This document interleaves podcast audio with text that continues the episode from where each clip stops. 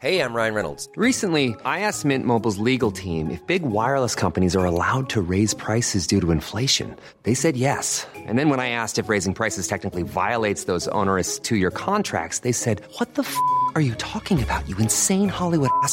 So to recap, we're cutting the price of Mint Unlimited from $30 a month to just $15 a month. Give it a try at mintmobile.com slash switch. $45 upfront for three months plus taxes and fees. Promo for new customers for limited time. Unlimited more than 40 gigabytes per month. Slows. Full terms at mintmobile.com.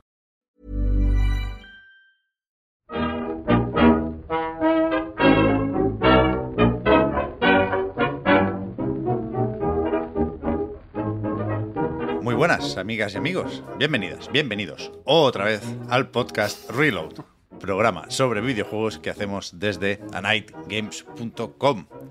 Seguimos con esto del Noe 3. Estoy, lo confieso, y, no va a ser necesariamente este el tono del programa, eh, perdón, pero estoy un poco cansado ya de la etiqueta Noe 3 y mira que yo me he prestado a este tipo de bromas de todas las formas posibles, el Noe 3, el Casi 3, el P3, ya no me gusta. Si no es E3, no, no usamos No es el e- e- ese nombre, esa letra, ese número y nos buscamos otro nombre.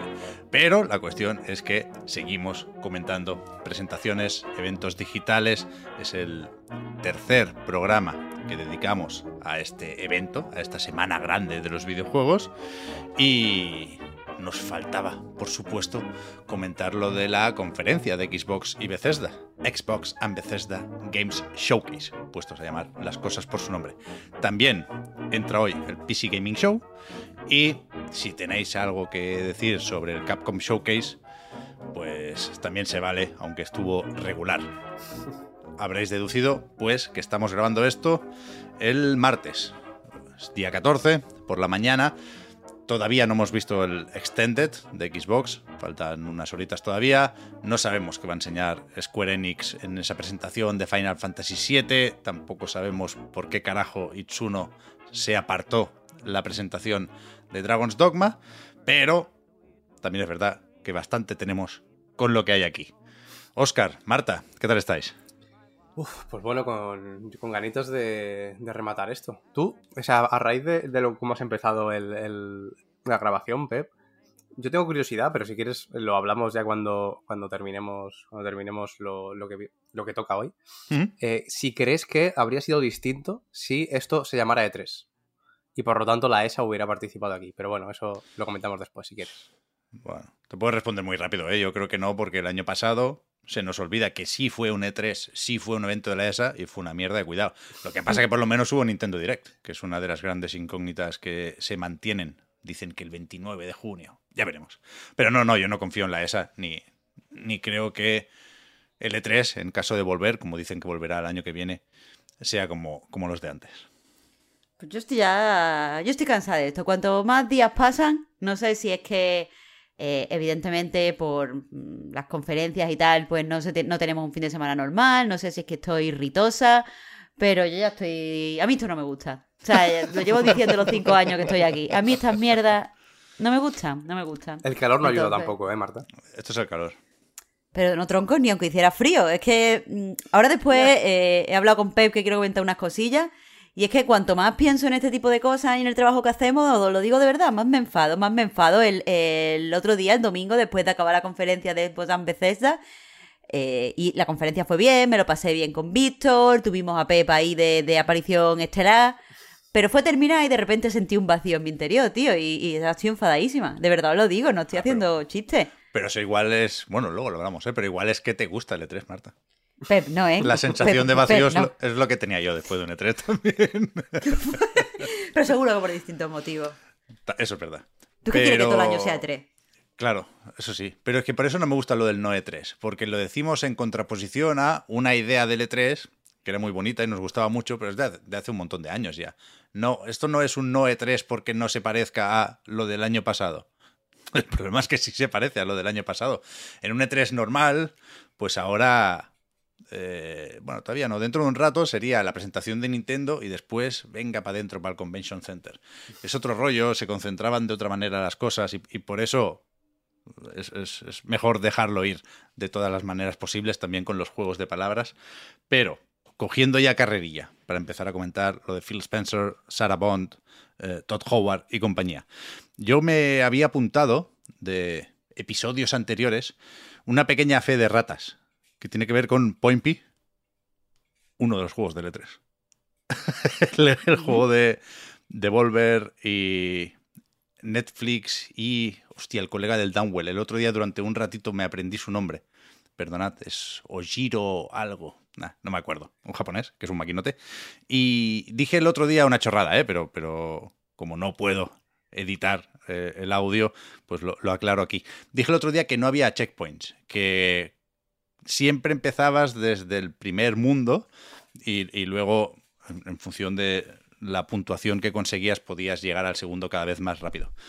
Resulta que esto no es del todo así. Yo había, cuando dije eso, había llegado poco antes al segundo mundo y en las partidas siguientes, de casualidad, eh, había empezado por el primero. Pero resulta que no, que todas las zonas que has desbloqueado aparecen un poco al azar. O sea, en, en siguientes partidas sí he comenzado eh, directamente en el agua y al, al subir se cambia el orden y aparece la jungla. Nada, una chorradita. Sigo jugando al Point P porque está muy, muy bien. Aunque el otro día nos, nos desmonetizaron un vídeo en Chiclana, ¿tú te crees? En, en- en un E3, nada más y nada menos. Ya estoy incumpliendo Madre lo que, lo que acabo de decir. Que te joda los vídeos Netflix. Acabáramos. Pero espera, espera, ¿os lo, os lo quitaron porque no podéis enseñar el juego? O- Es que no, no entiendo por qué. ¿O por la música? O, o por la música o por el tráiler. Ah. Pinchamos el tráiler. Para, para Netflix, recomendar el por favor. O sea, era en el vídeo de la conferencia de Xbox and Bethesda, que en la previa dijimos, oye, mira el Pompi, vaya pasada, tal. Y nos tumbaron, nos tumbaron el vídeo no desde Microsoft, sino desde Netflix. Yo estuve probando el Point P justo anoche mismo y no me está matando. Yo creo que también porque esperaba, tenía las expectativas nivel Lip Day y Pero no ha llegado a ese punto. Bueno, pero espérate, ¿cuántos saltos tienes, Oscar? Eh, poquito, he jugado poco más que el, tu- que el tutorial, ¿eh? Tampoco Ah, le he dado mucho más. a mí no me hizo clic tampoco al principio. Vale, vale, Necesitas mínimo cuádruple salto para que el juego Uf, empiece a, funcionar. nada, nada, anda, que no me quedará. Yo ahora tengo seis saltos. O sea, es- cambia el juego bastante a la que progresas un poquitín. Y el otro día vi, un, vi un- un spoiler, una captura del inventario, estoy haciendo comillas en el aire, con un montón de ranuras. O sea que si sigues jugando, el puto Point P es una, una máquina de hacer zumos. Es muy chulo, yo estoy bastante enganchado. Guay, guay. Yo solo tenía esta aclaración, pero efectivamente, Marta, tú habías solicitado, habías pedido un espacio antes de entrar con, con el Melme. Como diría Víctor, que por cierto, no sé si se puede decir, eso estaba pensando antes también, ¿por qué no está? Pero. Yo creo que esto se, esto se conoce. Pero lo ha dicho en Twitter. Es Lore casi oficial. yo No, creo. pero lo ha dicho en muchísimos programas. En el eh, directo la, yo la creo que lo gente, comento. Claro, claro, la gente en el Discord lo Vale. sabe, o sea, que Vale, la ha tenido vale, que vale. decir. O sea, se ha hablado muchas veces de las prácticas del carnet de conducir de Víctor. Ahora mismo se está examinando. Mm. Así que Él no si está- necesita esperar a eh, primavera del 2023 para coger el coche. Eso es, eso es. Suerte y energía desde aquí. Si, si llega más o menos rápido, se enchufa. Y si no, eh, Víctor estuvo comentando en directo en la conferencia de Xbox y Bethesda. Y como el otro día, eh, con, con el tema de las reclamaciones, es una mierda como un coco. Pero si no está ya, cuando escuchéis esto, eh, el, el vídeo en YouTube lo estará en las próximas horas. Marta, perdona, ¿qué querías tú señalar antes de, empezar el repasito? A ver, yo había pedido aquí la, venia porque hay una cosa que si no la digo no me voy a quedar tranquila. Y quiero decirla antes del programa porque no quiero que esto eh, pues opaque un poco las conversaciones que vamos a tener, porque yo entiendo que eh, la gente quiere una cosa concreta, una cosa que quizá eh, pues la persona que mejor lo, lo personifica de aquí es Pep, pero aún así, eh, si no lo digo, eh, reviento un poco. Así que a quien no le interesan mis mierdas, que pase para adelante, por decirlo rápidamente. Pero a ver, lo que me pasa es que, eh, nada, el otro día estuve haciendo las conferencias con Víctor, me lo pasé bien y tal, pero no puedo dejar de pensar y no puedo, no puedo evitar que me dé mucha tristeza la forma en la que, mm, pues la, la propia industria nos ha convencido para que... no sé, eh, actuemos alrededor de, su propaganda. Yo creo que la industria del videojuego no quiere que la gente juegue a videojuegos, sino quiere que la gente consuma videojuegos. Entonces, tiene que presentarse eh, y, anunciarse y, mostrarse como una empresa centrada en el consumo y no en, eh, pues eso, en, el hecho de, jugar. Y, creo, o sea, yo, yo siempre pienso en Anite, pienso en lo que hacemos, como algo que es un poco, pues, que va un poco contra las necesidades de la industria. No nos ajustamos muchas veces a, los embargos, o sea, publicamos cuando hemos jugado y cuando tenemos algo que decir, muchas veces hacemos cosas que no están relacionadas con la actualidad, eh, eh, cubrimos los juegos básicamente porque a nosotros nos interesan y no por compromisos y eso me hace sentir bien. Y siempre tengo la sensación de que nosotros en la web trabajamos en la vertiente cultural del videojuego, que es lo que a mí me hace eh, sentir bien. Un ejemplo de esto, por ejemplo, es... o sea, un ejemplo, por ejemplo. Pero eso, un, ejemplo de esto es los monográficos. Sacamos un monográfico de Disco Elysium porque somos absolutos fans de Disco Elysium y, ya está. Y, no hemos y para, para escribir el monográfico y para consumir el monográfico necesitas jugar al juego, necesitas pensar el juego y necesitas, al fin y al cabo, eh, pues eso, hacer, es, hacer ese ejercicio de eh, asimilación de, la obra y de contextualización y y todos estos mecanismos que impulsan la cultura y que impulsan el arte. Y eso me mola. Pero después me di cuenta que también hacemos e- esto de, convertir a la gente o hacer que la gente piense por necesidad en términos de consumidores y no de jugadores, y me llevan un poco los demonios, porque es que creo que esa, esa forma de pensar, que, que solo le viene bien al capital en realidad, eh, nos aleja de la cultura y nos aleja de los juegos, nos pone de culo contra muchas eh, compañías chiquitas que están haciendo las cosas lo mejor que pueden, eh, nos pone de culo eh, contra las cosas que están por llegar. Decimos cosas como no hay juego, cuando están todo el día saliendo juegos, todo el día están saliendo juegos, pero es que no tenemos ganas de jugar, tenemos ganas de comprar. Y eso no es culpa nuestra, y eso no es culpa de nadie, ni es culpa de, nosotros cuando lo decimos, ni es culpa tuya, Pep, o es culpa de la persona. Nadie tiene que sentirse mal por esto. Porque hay todo un aparato de propaganda, de gente que tiene mucho dinero para anunciar esto, que nos dice que lo importante es esta supuesta, le han puesto un nombre bonito, que es la ilusión. Pero la ilusión no es importante, la ilusión es una mierda. Lo único que... que- lo siento, Pep. Pero eh, eh, la ilusión en realidad es una mierda, es el que el deseo de gastar tu dinero para tener una cosa. Pero eso no va eh, sobre jugar, ni de entender juegos, ni de pasarlo bien, ni de todas las cosas supuestamente positivas de las que hablamos cuando hablamos de videojuegos. Y, y de verdad, me, me- me- el, el hecho de que estemos creando todo este contenido y lo estemos haciendo yo la primera de forma crítica, creo que va un poco contra lo que yo considero que tenemos que hacer en Anite y las libertades que podemos tomarnos. O sea, libertades, entre comillas, que no venga nadie a decirme, pero Marta, tú eres mar- marxista, tú no puedes decir que eres libre cuando estás trabajando, que sí, venga, vale, a tope. Estoy haciendo, estoy pasando por encima de una serie de cosas, pero en, en la Night como página tenemos cierta libertad para hablar de las cosas que queremos, para, para usar eh, los términos que nosotros nos sintamos más cómodos y para presentarlos como creamos conveniente. Y simplemente no quería dejar pasar la oportunidad de poner un poco en contexto lo que estamos haciendo y de poner un- unas notas un poco críticas. Y, y- y- por lo menos que la gente se vaya con la idea de que quiero ser un jugador o quiero ser un consumidor de videojuegos, porque son dos cosas diferentes y, y te hace que te relaciones con el medio de formas distintas. Y esto, ya termino, lo llegué a pensar porque estaba viendo la, conferencia eh, en, la, en el Twitch de eh, los Game Awards. Y en el chat había mucha gente, pero la gente del chat parecía la gente tremendamente infeliz. Todo lo que decían le parecía mal, todo lo que decían le parecían ridículo, insultaban los juegos, insultaban a los creadores, eh, se metían con las mujeres que eran protagonistas de juegos, se metían con no sé qué, todo era un ataque, todo era un- una continua insatisfacción, pero es que esa insatisfacción viene de acercarte a los videojuegos como consumidor. Entonces, eh, sí, esa peña pues es machista y es misógina y son, eh, entre comillas, gamers de la peor calaña. Ok, de acuerdo. Pero también tienen esa insatisfacción de que son personas que ya ha llegado un punto que lo que les hace feliz no es jugar. Y es, es triste que estemos en, en lo que supone que es la fiesta grande de los videojuegos y nadie esté pensando en jugar, todo el mundo esté pensando en comprar. Así que nada, eso era. Joder, a mí me ha parecido muy, muy buena forma de explicarlo. La sensación que yo creo que puede existir aquí a poco que, que nos paremos a pensar, ¿no? Pero, pero es difícil ponerle palabras y creo que lo has hecho muy bien, Marta.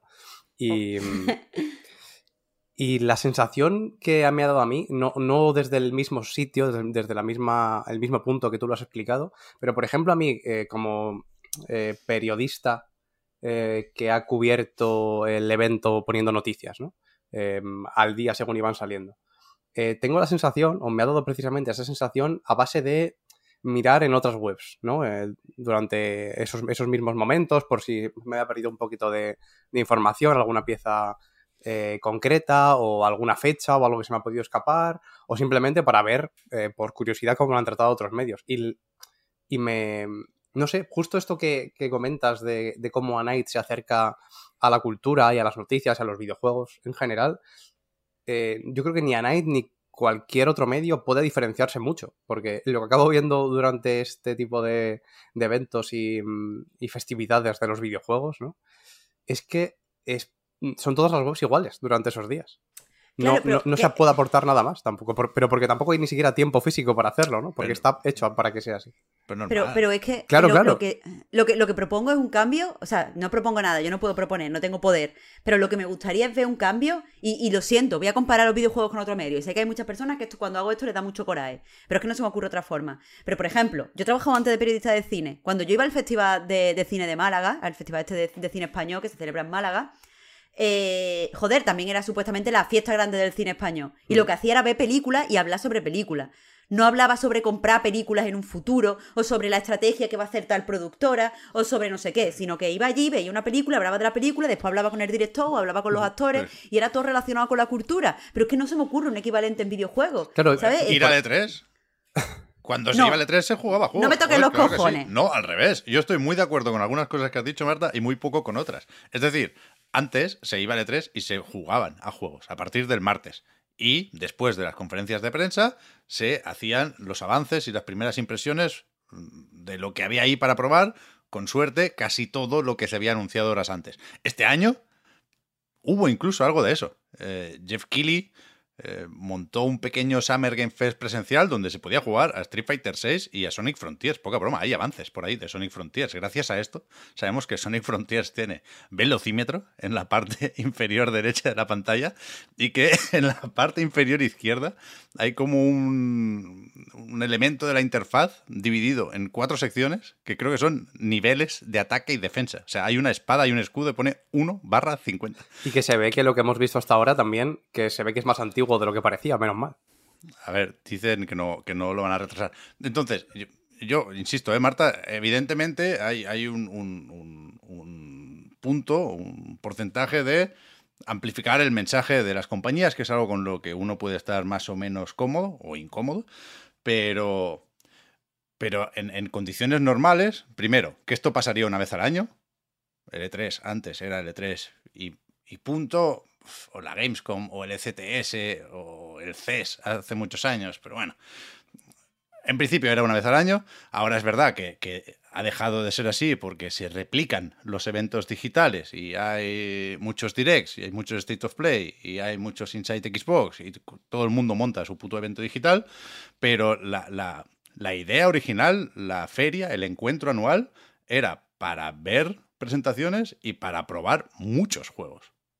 Y, a partir de ahí, pues valorar. A mí me hace mucha gracia que ahora se presente lo, de las demos como una revolución. Está muy bien el Steam Next Fest, hay cientos de demos. Está muy bien que Microsoft, eh, antes de la conferencia, anunció un- unas cuantas cosillas relacionadas con el ecosistema, ¿no? Que si la app para los televisores Samsung, para jugar en la nube, que si este Project eh, Moorcroft, creo que se llama, vaya, vaya nombre y vaya ganas de ponerle proyecto a lo de eh, publicar demos, ¿eh? aunque tiene algo de especial o de nuevo porque parece que van a poder eh, ganar dinero los desarrolladores que publiquen demos específicas, guay. Pero es que lo estaba hablando el otro día en Discord. En 2006 seguramente era. eh, Microsoft justamente tenía una iniciativa que era E3 at Home o algo así, que servía para publicar demos de E3 para todo el mundo. Y así se podía jugar a los Planet, creo recordar, y unos cuantos más el año siguiente. Quiero decir, si no lo han hecho estos últimos años es porque no les ha dado la puta gana. Porque efectivamente hay algo de no querer que el público pueda tocar más de la cuenta. Y eso a mí también me parece mal. Pero, no- Pero, pero y porque no, no se quiere fomentar el juego. O sea, eh, jugar es algo que se tarda mucho y que solo da dinero una vez, pero comprar es algo que puedes hacer constantemente y te da dinero todas las veces, ¿sabes Pero- que te digo? Pero por eso, que en otras ocasiones sí se ha jugado más, hay eh, rincones del E3 donde sí se puede jugar. Ahora mismo, pues eso, el Steam Next Fest, y parece que eh, en próximos años Microsoft va a estar más dispuesta a eso. Y, yo sí voy a seguir insistiendo en lo de defender la ilusión, porque la ilusión viene de haber jugado. O sea, no se puede tener ilusión por comprar sin más. Si tiene ilusión porque se compara lo que te están enseñando con experiencias previas, no de los vídeos de la hobby consola, que también, sino de los juegos que más te han gustado o hace 15 años o hace 3 meses. O sea, sin, sin, sin juego no puede haber ilusión. Y la ilusión es siempre esperando a jugar más. Y, y- y lo que decía el otro día, que, que es, que es verdad que, que yo soy el primero que cae en la trampa de decir que no hay juegos, ¿eh, Marta? Y es verdad que eh, sí hay Es juegos. que eso no me gusta, Pep. Eso, Ya, ya, lo sé, lo sé, lo sé. no. Entiendo que te dé coraje. Pero que, que, que creo que también hay que entender que hay gente que por cabezonería, por estrechez de miras, por lo que sea, pero a mí me parece muy respetable que, que eches de menos cierto tipo de juegos. Y que si ese tipo de juegos no está representado como a ti te gustaría, pues no te convenzan algunas presentaciones. No, pero, pero a tope, o sea, yo no me meto con la persona particular, con sé, tú en lo tu sé, lo sé, casa, lo así cruzado de brazos diciendo, no hay juego, eso me parece bien, pero no me gusta la tendencia, eh, o sea, quiero decir, nosotros hacemos cosas a nivel particular y después hacemos una cosa que es corriente de opinión, que lo hacemos simplemente por la visibilidad que tenemos. Mm, Y una cosa es lo que yo pienso a nivel particular y otra cosa es lo que piense, eh, o sea, las corrientes de opinión que cree con las cosas que hago y las cosas que digo. Yo entiendo que Pep, eh, tú digas públicamente y en tu casa estés con los brazos así cruzados y digas, no hay juego. Que no hay Otra cosa es que yo vea que hay gente que escribe que no hay juego, que se enfada diciendo que no hay juego, que hace un directo metiéndose con las compañías porque no hay juego. Eso no me parece bien. Son dos cosas diferentes. Que tú digas aquí ahora, pues yo he visto todas las de esas y no hay juego. Bueno, pues es que eso es tú, mm, que Pero estás para allá. Pero hay un contexto, hay un contexto. Es decir, por supuesto que hay juegos. Hemos visto 300 putos juegos. Hemos visto demasiados juegos, si acaso. Exacto, exacto. En el PC Gaming Show había más de Pero- 45, o sea que al Por final... eso, por eso. Que, pero que yo creo que, que no es difícil ver que algo está pasando. Que, que, que no están Electronic Arts, Ubisoft y Nintendo estos días. Nintendo es cuestión de tiempo. Y las otras seguramente también. Hoy hay lo de Assassin's Creed Celebration o algo así. A ver qué sale de ahí. Pero que ahora quizás menos. Porque hemos visto ya la conferencia de Microsoft y, y- y- creo que la cosa no pinta tan mal como pintaba después del Summer Game Fest. ¿eh? Pero volviendo al amigo Kyle Bosman, que es mi padre, no sé si habéis visto el último vídeo, el del Summer Game Fest, siempre hace como un- una, una pequeña coña antes de poner el, el título de, de Late Input y empezar con el programa de esa semana, ¿no? Y, y este día decía, eh, vamos a echar un vistazo al futuro de los videojuegos. Y se ponía así la mano en plan visera, ¿no? Como mirando a la lejanía. Y ponía cara así de, de sorpresa y decía... "Eh". es que es verdad, lo del take a look at the future of gaming, Ya. arqueas la ceja, ¿eh? Hmm, A ver, yo, eh, bueno, ha- hago el matiz, por cierto, de lo que, lo que comentaba antes, eh, de que veo todos los juegos y todos son lo mismo. Entiendo que, que es así, que no queda otra que sea así. y Eso, también perdona, entiendo que... lo, lo que iba a decir es que esto no es algo de videojuegos. No sé cómo es la comunicación y, y- y los eventos en cine, Marta, no estoy tan puesto, pero en tecnología es exactamente igual. Y la vertiente tecnológica de esta industria, nos guste más o menos, no nos la podemos quitar de encima. Pero después de un Mobile World Congress, una keynote de Apple, una presentación de un patinete Xiaomi, todas las webs de tecnología son iguales. Sí, sí, sí, claro, yo, no, pero... yo no veo un problema aquí. Claro, y, entiendo que es inevitable, Pero- es donde quiero llegar. Y que- evidentemente no he nacido ayer, aunque pueda parecer, alguna gente pueda pensar que he nacido ayer, o hace relativamente poco, no he nacido ayer y soy consciente de que eso lleva siendo así mucho tiempo. Y precisamente puede que, que el matiz y lo que marque la diferencia es justo lo que decía Pep, ¿no? Que falta poder probar los juegos para hablar de ellos un poquito más y para que cada medio pueda aportar lo, lo que, lo que puedan aportar personalmente y por lo que a cada persona le pueda gustar un, medio en particular, porque ya se sabe que en videojuegos especialmente eh, no existe la objetividad porque no tiene que existir la objetividad, ¿no? Eso es un debate ya que debería estar cerrado. Pero yendo al, tema de que, de que no hay juegos, em, entiendo el discurso, sobre todo porque, a pesar de que evidentemente sí que hay muchísimos juegos, y sobre todo indies, ¿no? Los queramos llamar así o no, hay constantemente un montón con ideas súper innovadoras y súper frescas. Eh, me da la sensación, y creo que es inevitable, que aún así el ritmo lo marquen los AAA. Y porque al final son los que, los que mueven todo. Entonces, creo que es inevitable pensarlo así. Y no es, no es ni siquiera del todo injusto pensarlo así. Pensar que no a, hay a mí juegos. no me lo parece porque esa, eso está hecho en base al dinero que tienen las empresas para hacer las cosas, claro, claro, o sea, para sí. crearte más Ahí de esta tema, falsa claro. ilusión. Pero, pero, Pep, eh, entiendo lo que me has dicho de las tecnologías. Es cierto, eso viene de lo. porque se copian más los eventos tecnológicos que los eventos eh, culturales. Pero es que se nos llena la boca defendiendo de es que esto es cultura, ¿eh? Es que esto es arte y es como claro, pues vamos, claro. vamos a verlo. Y sobre todo, yo esto lo he dicho en base a Night, porque queremos ser una cosa y yo creo que cuando los cuatro nos sentamos a hablar de qué queremos ser, lo que queremos ser no es una web tecnológica. Bueno, tú sí porque quieres un puto podcast de tele, pero los demás que no somos tú, no nos sentimos tan cómodos en la tecnología. Claro, tú creo que, de cine, más a la cultura. Yo quiero un podcast de cine. Pep, eh, bueno, eso ya lo pues- tenemos que hablar. pues a pa'lante. Night Films. Pues sí, Pero Igual tenemos pero el a- dominio. O lo Pues- tuvimos. Ah, no, lo habrán ¿Sí? robado. Me cachis. Puede- Esto nos tenemos sí. que sentar a hablarlo porque se me acaba de abrir una- un montón de posibilidades delante de mí.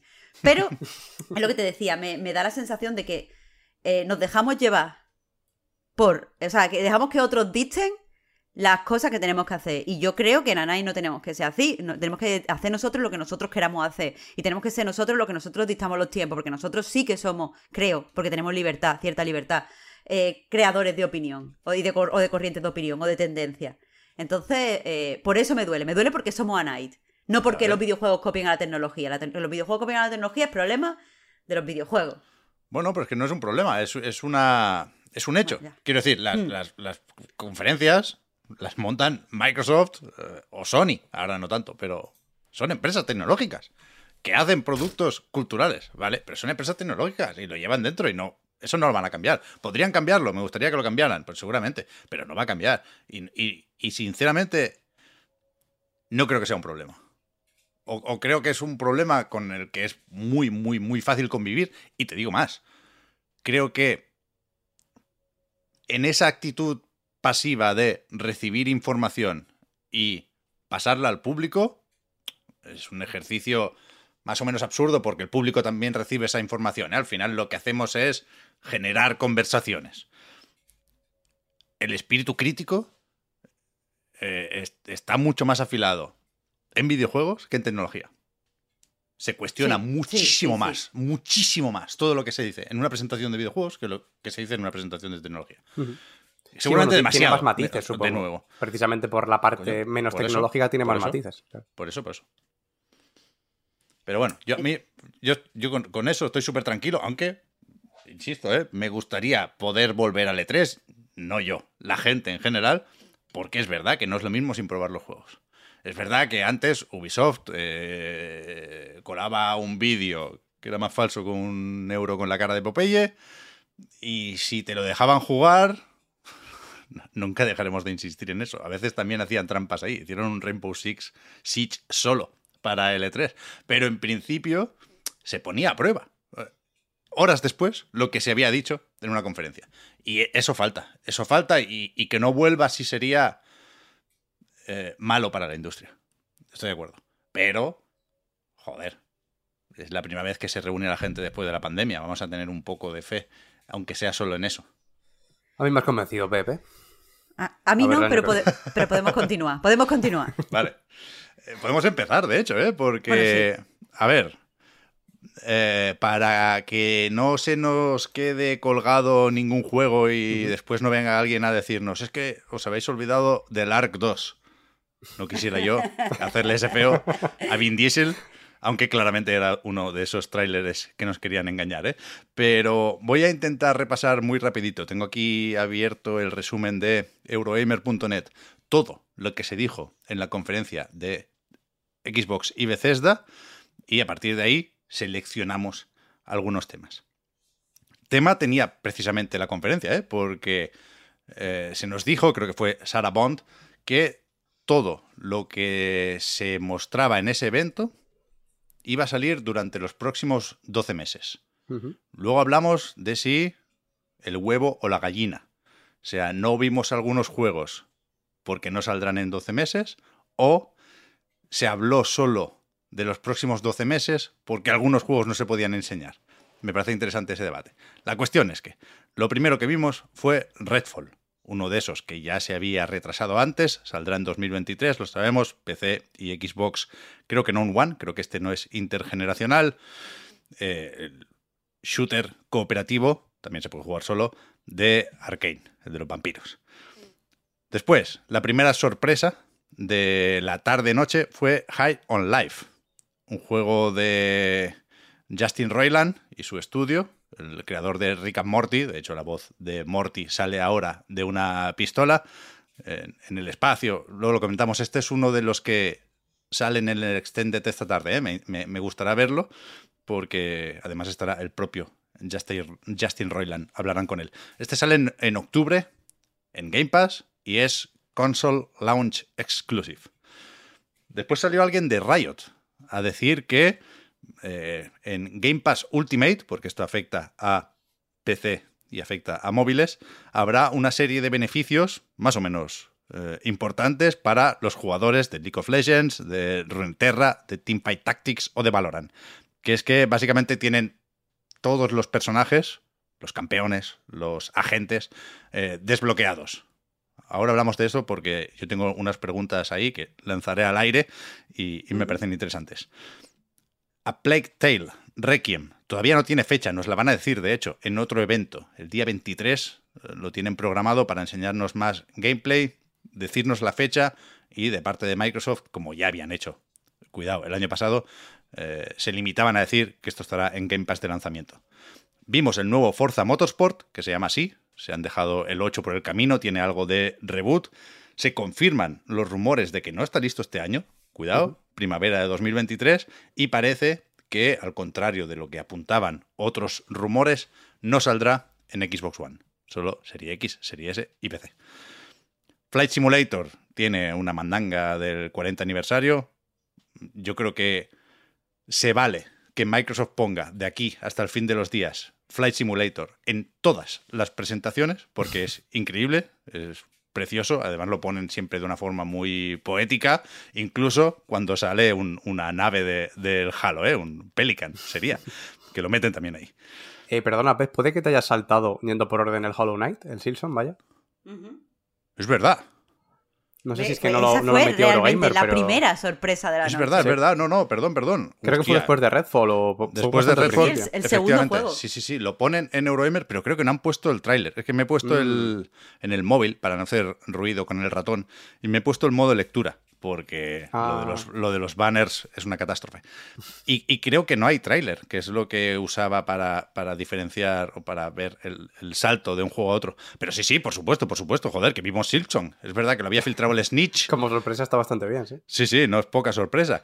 Y eh, estará Day One en Game Pass, pero todavía no tiene fecha. De hecho, no, no se moja ni siquiera con el año. No, había un- una, una imagen final, ¿la visteis esa? Con, con todos los juegos o con muchos Sí, juegos sí, de 2022 o 2023. Y el Silksong no sale porque, porque no quiere decir en qué grupo se pone. Tengo una teoría sobre esto. Después os la digo. Ahora os lo podéis imaginar. Es demasiado optimista. No quiero haceros daño. Pero sí, sí, sí, joder, claro, es verdad, perdonad, ¿eh? sí, sí, Silksong a tope. Eh, creo que ahora toca Overwatch, pues, Overwatch 2. Sí. Otra de las pistas muy, muy evidentes que nos había dado The Snitch, protagonista absoluto de, de este Noe 3. El 4 de octubre se estrena en acceso anticipado y como free to play.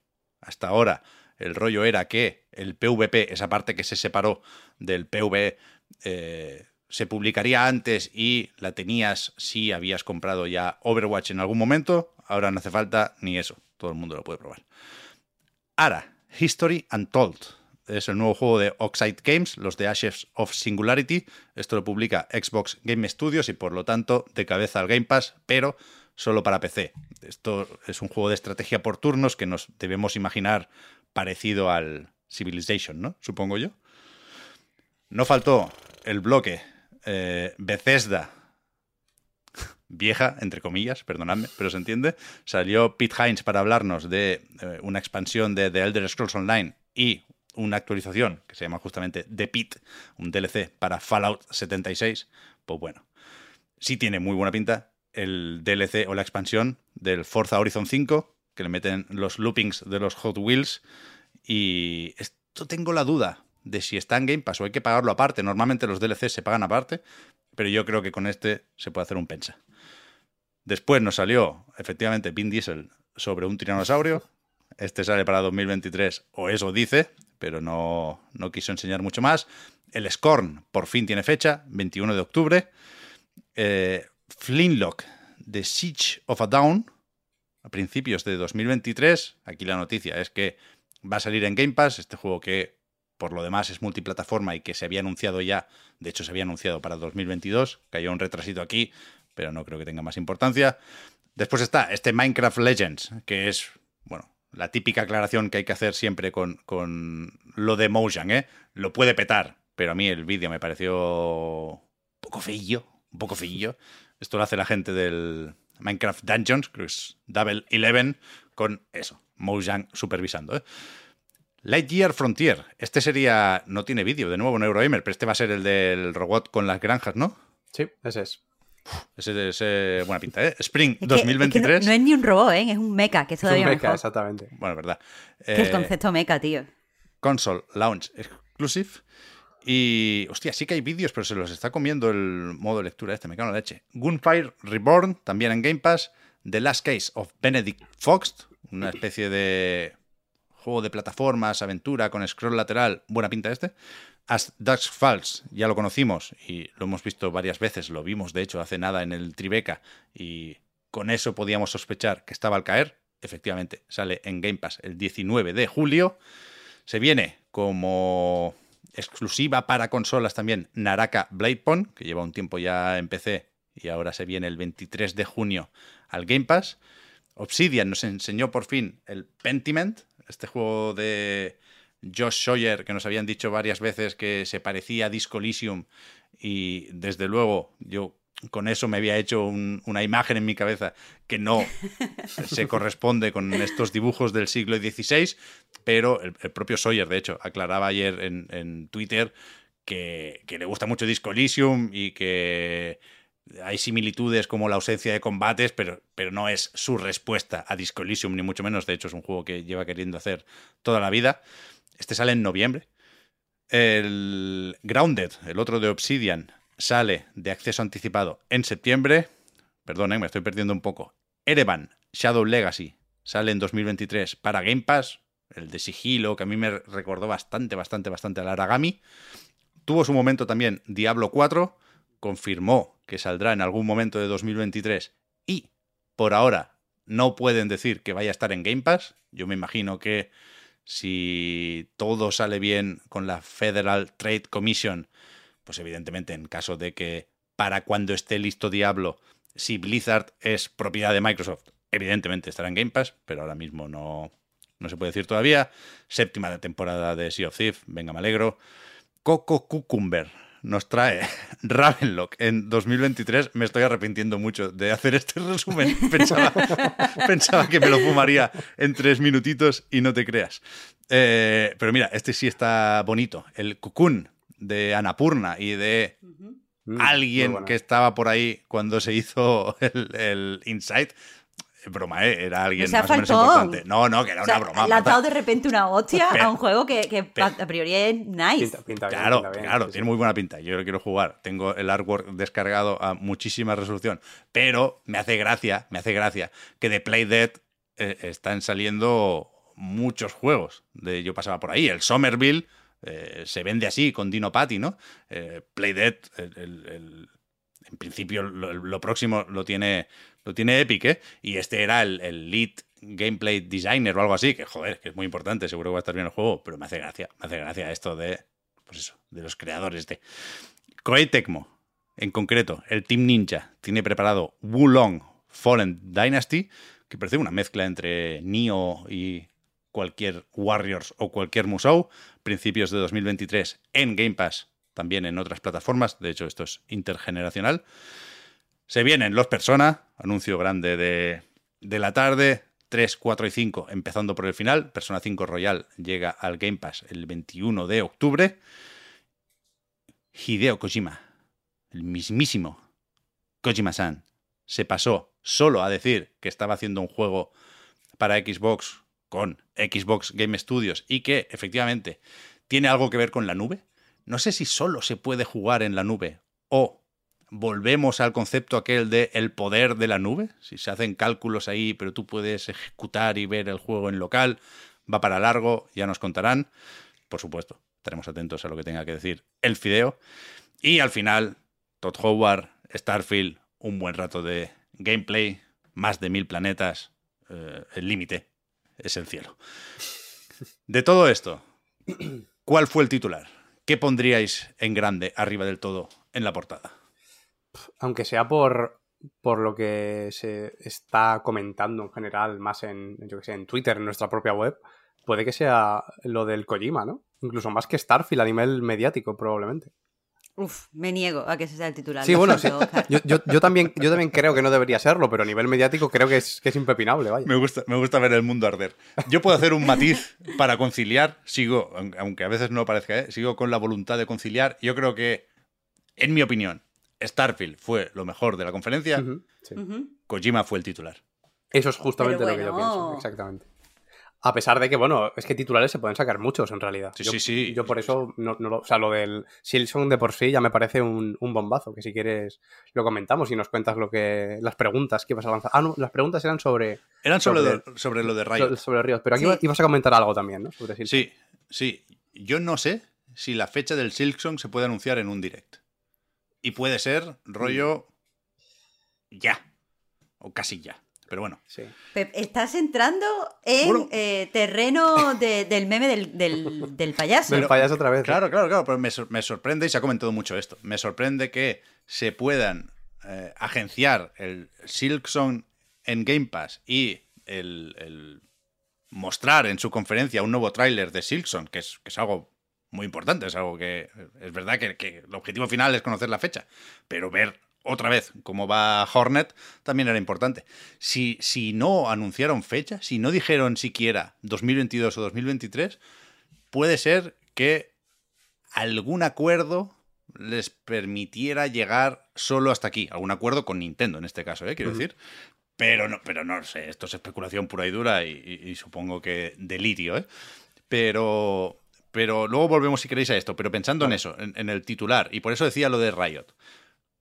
Con lo que yo sé y atendiendo a lo que a mí me gusta de esta industria, eh, pues, pues me decanto hacia Kojima es el titular.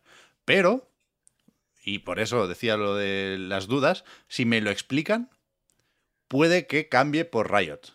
No descarto en absoluto que si dentro de unos años recuperamos esta conferencia para hacer de historiadores, pues se- según cómo, insisto, ¿eh? en, función de cómo de llamativo es esto para los cientos de millones de jugadores de Riot, puede ser que eso, que dentro de unos años volvamos aquí y digamos, coño, aquí es donde, donde se lió con lo de Riot y, y Xbox. Este es el titular, sin duda. No lo descarto. Es que, es que si yo tuviera que elegir un titular, eh, incorporaría el Kojima, pero no lo nombraría, porque yo creo que el titular de la conferencia, o al menos lo que creo que, que intentó eh, Xbox, Microsoft con su conferencia, fue eh, apelar a todos los jugadores. Mi titular sería algo así. Cosa como que eh, Microsoft quiere que todos los jugadores eh, sepan que hay, un, que hay algo para ellos en Game Pass. Porque, aparte, hablaban a peña específica. O sea, que eres eh, persona que solo juega los free to play de, Riot, vente al Game Pass. ¿Te gustan los videojuegos japoneses? Vente al Game Pass. ¿Te gusta el retro? Vente al Game Pass. ¿Te gustan los juegos de lanzamiento muy esperados? Vente al Game Pass. ¿Quieres un pepinaco como el Starfield? Vente al Game Pass. Es que me cuesta no pensar que el titular, al fin y al cabo, es que eh, el Game Pass quiere llamar a todos los jugadores, a todo tipo de jugadores, no quiere ser solo para un, un perfil concreto. Y, y ahí entra lo de Kojima, y ahí entra lo de Riot, y ahí entra todas las cosas que para mí me, me estaban pareciendo súper tochas cuando, cuando las veía, ¿eh? Sí, que, que es un poco la misma narrativa que, que lleva abrazando Microsoft desde que lanzó el Game Pass, básicamente. ¿no? Es- no, no estoy segura, porque yo Sí que es verdad que lo han llevado un poco más. Sí, sí, lleva, o sea, lleva muchos años. O sea, ese, si esto fuera un concurso, Marta, seguramente habrías ganado porque algo así eh, era el, el asunto de la nota de prensa de Microsoft. ¿eh? Pero lleva muchos años usando la palabra diverso Eso es. para definir en el titular su catálogo Microsoft. Pero si te soy sincera, yo no lo acababa de ver. A mí hay una época Ya. en la que eh, lo que me transmitían en sus conferencias es eh, Microsoft quiere que el Game Pass sea su propia marca, es decir, sus propios juegos, con sus propios estudios, con sus propias colaboraciones, y son todos tochos. Durante otro tiempo, como usuaria de Game Pass, lo que me transmitía es, esto es un sitio donde puedes probar muchos indies, y los fans de los indies son bienvenidos, y eh, apostamos por los estudios pequeños y medianos, y no he tenido la certeza de esta diversidad que tú comentas hasta esta conferencia. A lo mejor lleva con retraso, pero yo lo he visto claro aquí.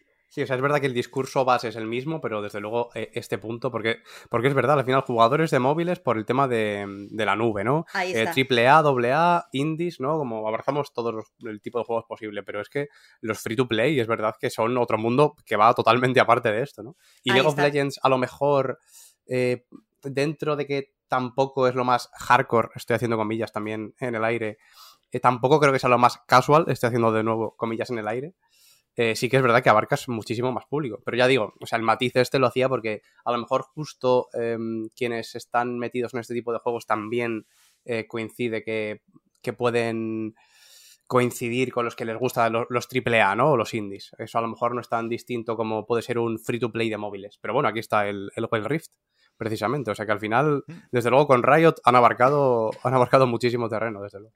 Hmm. Cierto que igual es una tendencia y que es interesante eso, ¿eh? Querer sacarle dinero vía Game Pass incluso a quien juega sin pagar, ¿no? De, de una forma perfectamente válida, ¿eh? Por eso se llama free to play. Pero más allá de lo de Riot, hay algún caso. O sea, cuando se anunció que Fall Guys pasaría a ser free to play, ¿cuándo? La semana que viene, el 21, creo recordar. Sí. Eh, con Game Pass te dan algunos skins, uno al mes durante tres meses, algo así por supuesto es algo que nada tiene que ver con el acuerdo con Riot, que ojalá nos digan en algún momento cuánto dinero ha costado, ¿eh? por curiosidad pura y dura. Pero, pero sí, sí, evidentemente el, el titular sigue siendo Game Pass. Lo, lo que más repetimos, de hecho nos lo avanzaban también desde las redes sociales de Xbox, ¿eh? que hicieron el montaje ese de Xbox, Xbox, Xbox, y Aaron Greenberg sería quien dijo este año igual, pero con Game Pass. Que, que- que la prioridad absoluta, se compre o no Activision, es machacar con el Game Pass. Eso está claro y es evidente por qué quieren hacerlo y, y- y por qué es un acierto plantearlo así. ¿eh? Pero... Hmm. Sacar a Kojima solo para enseñarlo, como decían en el bingo de Eurogamer, ¿está bien o está mal? ¿Es de Parguela o no es de Parguela? ¿no? Exacto. Eh, yo no lo veo mal. O sea, yo lo veo lógico. Si, si tienes al Kojima, aunque sea solo para enseñarlo, hay que sacarlo, sinceramente. Yo, Yo creo que, yo creo que no, no podían hacer otra cosa. El el proyecto en sí mismo, ya veremos. Ya veremos siquiera si es el mismo Overdose o es otra cosa distinta. Ya han anunciado, por cierto, lo, lo confirmaron al día siguiente, que, que no se acaba la colaboración también con Sony por, este proyecto en particular. Un O poco, sea, no es que triste, se lo hayan quitado, claro. un poco triste tener que decir esto, ¿eh? por los motivos que llevan, evidentemente, a esta aclaración. Eso es, sí. Pero el Phil dice, colega Fideo, que te voy a pagar aquí el puto juego. Tú me estás diciendo que, que, que eres agente No doble. falta aclararlo, claro. Ya. Pero entiendo también que Kojima, joder, no, no, no tenía por qué dormir mal esa noche, ¿eh? pero que se sentía presionado, porque, pues bueno, están pasando cosas aquí, evidentemente, y, y por eso precisamente tiene impacto el anuncio, y por eso precisamente yo creo que hay que jugar esa carta, aunque no esté listo para enseñar el juego, y aunque, de hecho, te tengas que eh, desmarcar solo aquí de la premisa de los 12 meses, ¿no? En principio, si, si dice Kojima que a esto le queda, no estará para junio de 2023. Sí, puede que También este te digo- la excepción. Con, con lo de sacar la carta o no del Kojima, yo si le pago al Kojima un dinero para que venga a mi conferencia, yo quiero que diga que es mi mejor amigo. Porque vi a Kojima frío. O sea, no dijo que Phil Spencer era su amigo. No, y Phil Spencer le dijo Kojima-san, no le dijo. O sea, no, no le dijo algo, yo que sé, como Kojima-kun. No lo saque si no vaya a hacer una, una explosión A de Jeff se lo dijo, a él sí que le dijo que era su colega, lo dijo en, en abierto. Pero- Pero yo, yo creo que hay como más colegueo. ¿No te da la sensación que con el Sí, Jeff puede hay ser, más puede colegueo? ser, puede ser. Aquí no vi colegueo. Bueno, pero porque ahora empieza la relación. El año que viene, o sea, esto va a ser una, una bonita historia de amistad. El año que viene ya estará en, en el escenario y ya le va a dar la mano a Phil Spencer.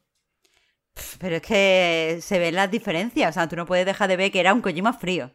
Ya, ya, bueno, Kojima en la nube.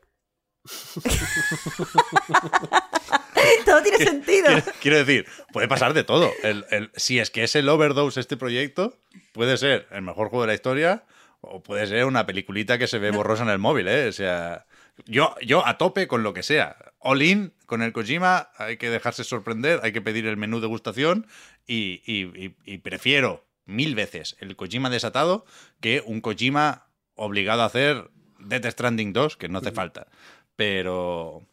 Pero cuidado, que pueden, pueden ser muchas cosas, ¿eh? Este proyecto. Luego el resultado puede ser como sea. A mí es verdad que lo de la nube efectivamente me da un poquito de miedo, pero yo creo que lo que hay que hacer es fiarse de Kojima, luego nos guste o no, ya veremos. Pero creo que impepinablemente es un tanto para Xbox tenerlo así. Sin duda, sin duda. Sí, sí, sí, sí. Sin duda. Y de los juegos que sí vimos, y que insisto, ¿eh? en principio saldrán durante el próximo año o durante los próximos 12 meses, ¿con qué os quedáis? A mí, eh, lo de que Silson. Es que lo que más me, me choca de Silson, y no quiero eh, tirarle yo eh, mierda a Team Cherry, la verdad, pobre gente, yo no sé qué habrán, qué habrán pasado estos años, pero el tema de las expectativas seguramente ha sido bastante abrumador también para ellos. Pero lo de que después de tres años y medio, desde la última vez que lo enseñaron, hayan vuelto a enseñar relativamente poco. No sé si como tal en el vídeo había muchas diferencias en cuanto al gameplay de lo que se puede hacer con Hornet. Supongo que algo habrá, pero quiero decir, a mí no me parece especialmente rompedor el contenido en sí, más allá del anuncio particular de que está en el, en el Game Pass, ¿no? La noticia es esa, más allá Sí, del... sí, sí. Pero por eso mismo, después de tanto tiempo, no puedes solo anunciar que está en el Game Pass. Bueno, sí que es verdad, podemos, podemos coger como información el hecho de que eh, va a estar, va a salir en, en los siguientes 12 meses, ¿no? De, desde julio hasta el junio de 2023, ¿no?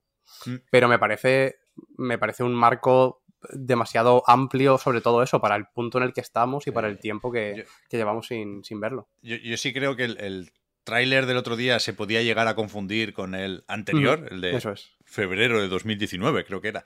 Pero, pero ¿qué van a hacer también? Es, es- es difícil hacer un tráiler muy, muy distinto de, de un juego así. Y, y yo ayer, me, me parece interesante el debate, ¿eh? yo ayer decía, si esto está al caer, es verdad que es raro no- dar la fecha. Pero Claro. si esto sale en mayo de 2023, yo me hubiera quedado igual o me hubiera dado una bajona todavía mayor, Y por poder puede ser, claro. Que Por- no lo claro, creo, claro, ¿eh? sinceramente, Que, que llegue a ese punto.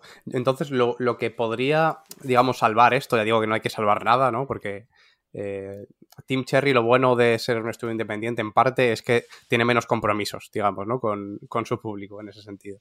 Eh, pero lo que podría salvarlo eh, de esa forma sería que, que pronto volviéramos a ver algo. No sé si justo tu especulación, Pep, del Nintendo Direct, a lo mejor no es descabellada, no lo sé. O, ya veremos, o que prontito salga algún, algún Por supuesto, la, la- la versión de Switch sigue ahí, ¿eh? en, en el- en la página web oficial del juego, del Team Cherry, en el footer sigue saliendo PC, Switch y ahora sale Xbox. No sale PlayStation, que o tocará esperar o, o- o no saldrá. Yo creo que tocará esperar. ¿eh? El plan inicial era sacarlo en Switch y en PC y, como pasó con Hollow Knight, a partir de ahí preparar el resto de ports. Aquí, evidentemente, pues... eh, se prioriza la versión de Xbox por el Game Pass y, y el resto esperar. Pero, pero el otro día se decía, es que para no decir la fecha o no hacer un ya disponible, no lo enseñes. Joder, no poco. Quiero decir, al final hacer una conferencia va Claro, de claro. rellenar una serie de huecos. por ahí no va. Eran unos 30 en, en el caso de Xbox. Y si a ti te dicen, eh, o pones el Silksong para Game Pass sin fecha o no lo pones, dices, bueno, Pues lo- exactamente, lo mismo que con el, con el Hideo. O sea, ¿qué me estás contando? Claro. si puedes poner el Sinion, ¿cómo no lo vas a poner? Claro, claro, evidentemente no, no va por ahí, ¿eh? Lo, lo que digo, por supuesto, vaya. Pero sí hay ganas de Silksong, ¿eh? O sea, el otro día lo, lo hablaba también, que hemos jugado a tantos Metroidvania y tantos juegos similares que parece que este tenga que ser uno más, pero es que lo ves y recuerdas que no es uno más, ¿eh? Sí, sí. Tal cual. Yo, estaba a tope con Hollow Knight y Silson va a ser. Es que no, no, la verdad es que confío, confío mucho, ¿eh? y dudo poco de, de Team Cherry con esto. Sí, sí. A mí me, me sorprendió y me gustó mucho el High on Life, que, que además, en principio tendremos pronto, ¿eh? en, en octubre. Pero sin duda la estrella fue Starfield.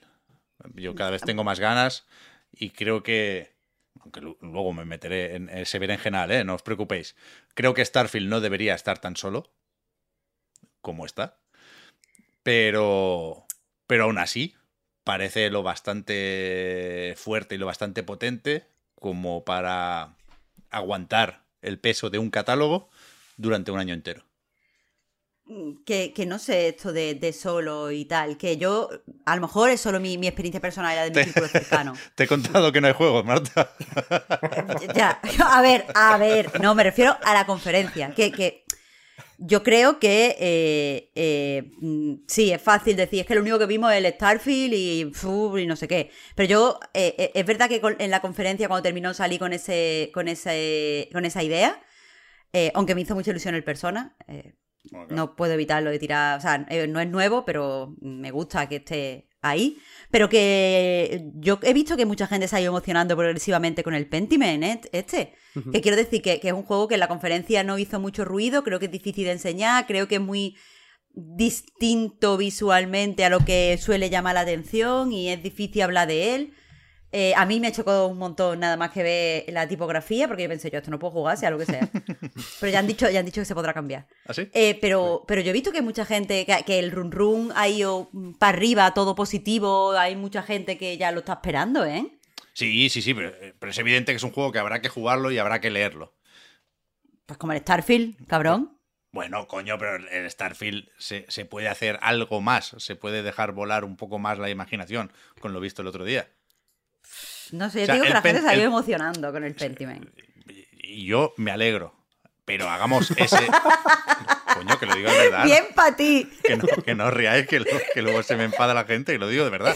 Pero hagamos ese ejercicio también de abstracción. Este juego te lo ponen en el Guerrilla Collective. No te dicen que es de Obsidian, no te dicen que es de Josh Sawyer y no lo mencionas en un resumen. Pero escúchame, pero, ¿qué me estás diciendo? también, Coño, si tú me claro, estás diciendo que la ilusión se basa en lo que ha jugado antes, ahora ya no podemos decir que es de Obsidian. Que, que sí, que, Escúchame, se puede- que sí. amigo. Uh, uh, uh, me vais a buscar la ruina hoy, ¿eh? Que evidentemente hay que tener en cuenta que es de Obsidian. Y evidentemente se vale ilusionarse por ello. Pero digo que, que- que en una conferencia puede llegar hasta donde puede llegar este juego. Luego, en noviembre, cuando salga, va a llegar hasta lo más alto de Metacritic, seguramente. Pero joder, Pues nada, pues vamos a hablar entonces del Starfield. bueno, que al final yo lo que quiero es eso, hablar del Starfield, ¿eh? A mí me parece bien, es que hay muchas cosas que decir. Sí, te voy a decir una cosa, eh, no me gusta el orden en el que se enseñaron las cosas, porque no sé si ha montado eso un mono, pero, eh, joder, Pep, tú no puedes empezar. Yo creo que no es de no es menester que hubiéramos visto, o sea, no, no, no, no, no nos merecemos que lo primero que viéramos fuera eh, un, un pasillo donde se dispara. Y tampoco se dispara bien, parece. Pues si disparas a vampiros. A pirata, pe- escúchame. ¿Cómo que a piratas? Ah, en O sea, el te estoy hablando del. Starfield. Vale, vale, vale. yo- vale, vale, vale. Tú hablas Ah, del segmento Starfield. Yo pensaba que hablabas de toda la conferencia. No, Yo no, también, no, no, vale, no. vale, vale. Perdona, pues me he expresado mal. Pero como sea, al final hemos llegado a la conclusión de que muchos disparos. No puede empe- empezar con disparos. Conclusión mm, Pero, probada. pero no, pero no, no, no, no, no. No. No, ¿a, ti Antes- te pare- ¿A ti te gustó em- que empezara lo No, del Starfield no, lo con los primero- disparos de que mierda? Lo primero que Claro. se hizo fue no disparar. O sea, primero, Lo primero, lo de la nave, que parecía Claro. que tú estabas manejando al robot de alguna ah, forma, ¿no? bueno, sí, es te verdad. bajas de la nave con no. el, con el vasco y luego te sale un cangrejo y, y saca la pistola, pero dice, che, el cangrejo no me ha hecho nada, yo Solo tampoco le hago nada. otra vez, sí. Claro. Pero, es, o sea, es verdad que, que- que más allá de ver por fin cómo es Starfield, lo primero que llamó la atención, en muchos casos para mal, fue lo de los tiroteos. Es verdad, Sí. eso sí que es verdad. O sea, que, que había quien no se esperaba que fuera tan de disparos. Eso es cierto. Yo sí me lo esperaba, la verdad.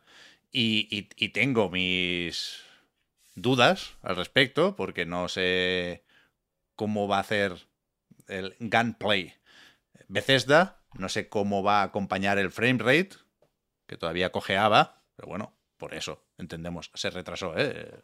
Igual se arregla, pero, pero yo tengo que suponer que van a saber repartir los pesos y que si decides jugarlo así, vas a tener la opción de dispararlo justo. Ya, eso es lo que me gustaría pensar. Tampoco creo que llegue a ser un immersive sim, ¿no? O, algo por el estilo, pero sí que eh, me esperaba que se pudiera acercar un poquito más a eso, ¿no? A dar posibilidades, no a lo, a lo cyberpunk, por ejemplo, ¿no? Que, también partía de, que en teoría iba a dar muchas posibilidades y al final se quedó en, en prácticamente nada, ¿no? Y que eso, todo se resolvía igual.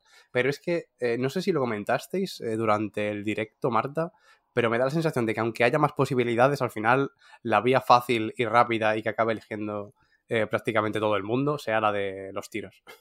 Eso dijimos, que, iba a ser la que muchos cogieran por defecto en su primer acercamiento al juego. Y personalmente a mí me daba bajona eso. El que me lo tenga que currar para jugar como yo quiero, pero que jugar eh, de cierta forma tal sea más fácil. Ya, yo creo que ahora la duda es si le van a meter un un sistema alternativo para los tiroteos, ¿no? Como el BATS, se llama, ¿no? El, de Fallout. O, eso es un problema porque está por ahí también Outer Worlds 2, ¿no? Y, en principio, sabiendo que es una secuela de Outer Worlds, lo va a usar también. No creo que pase nada, ¿eh? Por, por usar el mismo sistema en dos juegos más o menos cercanos. Pero, pero nos, irán contando mucho más de Starfield. Se van reservando cosas. Ayer nos dijeron también que el protagonista o la protagonista eh, no habla. Eso también es una de esas cosas que tiene defensores y detractores. A mí no me parece grave ni mal. pero también te digo, puestos a elegir, yo prefiero que hable. Hmm. Pero, pero sí, sí, el, debate de los disparos es, es, uno de los que va a seguir hasta el lanzamiento, voy a decir, pero que seguramente después del lanzamiento también. Bueno, ah, veremos de todas formas hoy mismo, que es el segundo evento de, de, eh, Xbox. a ver si justo...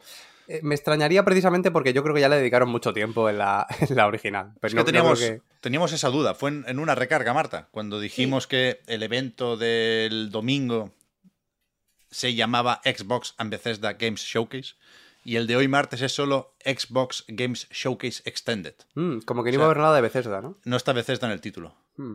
También porque tienen la QuakeCon y tienen otros escaparates, ¿eh? Pero mm, aviso navegantes, si llega esto a tiempo. Yo no esperaría ver Starfield hoy. También creo que lo habrían dicho, ¿eh? Veremos más en, sí, seguramente. en el Extended, como se ha dicho, insisto, con, con algunos juegos. No sé si veremos Forza Motorsport también, porque la noticia en el blog oficial de Xbox, la que dedicaban al nuevo Forza, acababa diciendo, veremos más el día 16 en un Forza Monthly. O sea que hay que repartir aquí. Hay que repartir juego. Sí que me pegaría justo con, con Motorsport que, lo expandieran un poquito, ¿no? Porque sí que hablaron mucho de los sistemas más de simulación que puede tener, el tema de la temperatura, de las ruedas, mm. del clima, de absolutamente todo. Eso es muy de desarrollarlo y que la gente que esté a tope con los coches se lo goce mientras lo ve. Mm. Pero si no lo van a hacer el 16, es verdad que seguramente tantos días seguidos, eh, yo no, lo veo. A ver, está al fin. A mí me parece suficiente ¿eh? lo que enseñaron. No, sí, 15 minutazos ya está bien. no me quedé con, ganas de más. Tampoco creo que pudieran haber enseñado mucho menos. Y bueno, como se hizo en su momento en, la muy aplaudida presentación de Fallout 4, eh, nos enseñaron eso.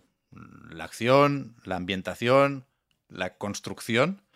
Y, y parece un juego, pues eso, especialmente grande. Acabaron, de hecho, con, lo de la escala, con un ojo a la carta estelar o el mapa estelar y, el, titular también de que habrá aquí más de mil planetas, que de nuevo micro debate alrededor, hay quien eh, esto le echa un poco para atrás incluso, hay quien se alegra de poder explorar hasta que hasta que se muere, a decir, pero es que mil planetas son muchos realmente.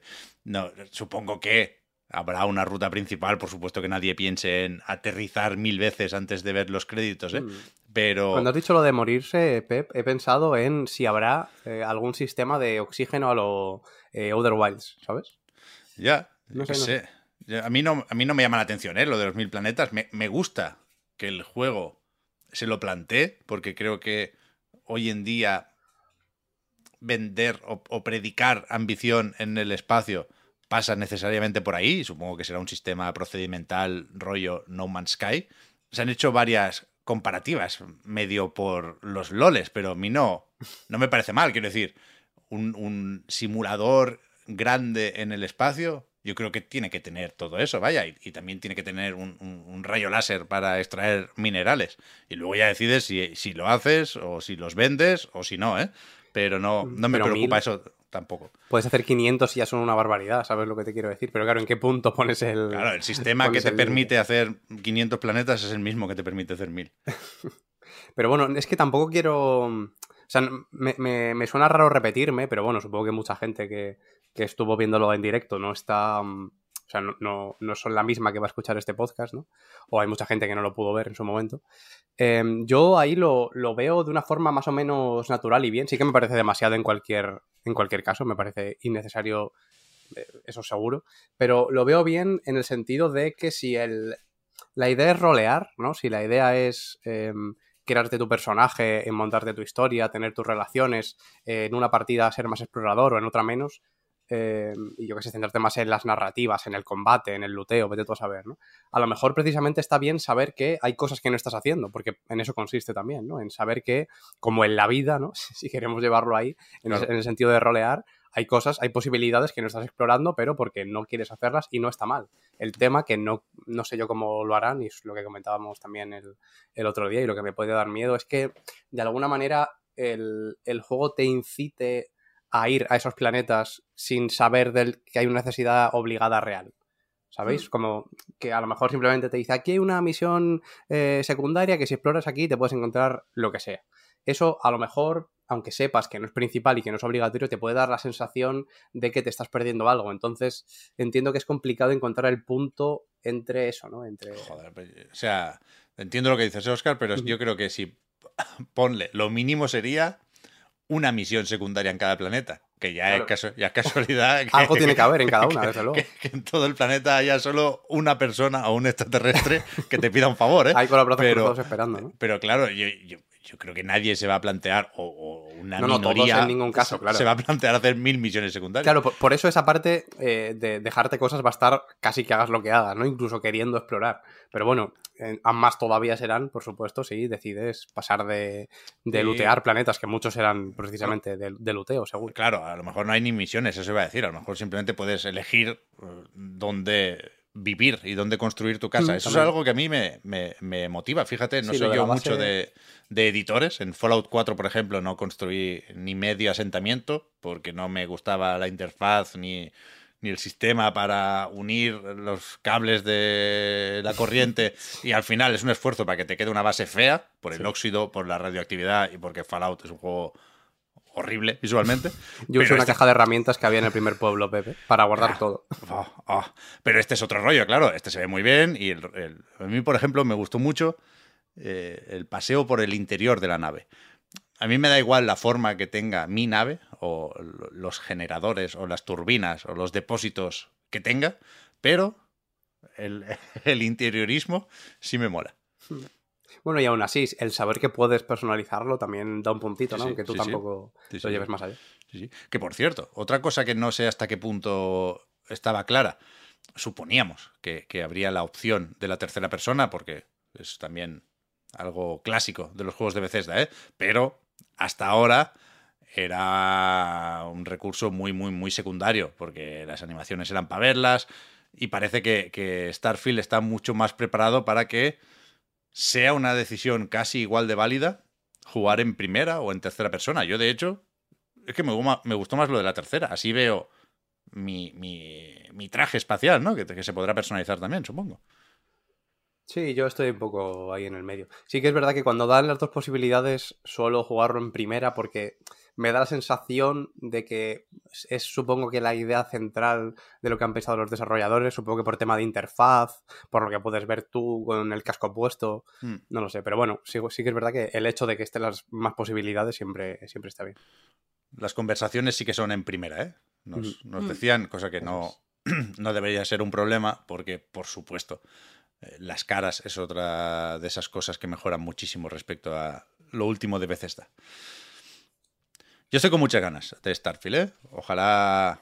Ahora lo tenemos en qué? En la primera mitad de 2023, que es, insisto, ¿eh? la regla de oro de esta conferencia y lo que nos había avanzado Bethesda cuando eh, comunicó el retraso del juego.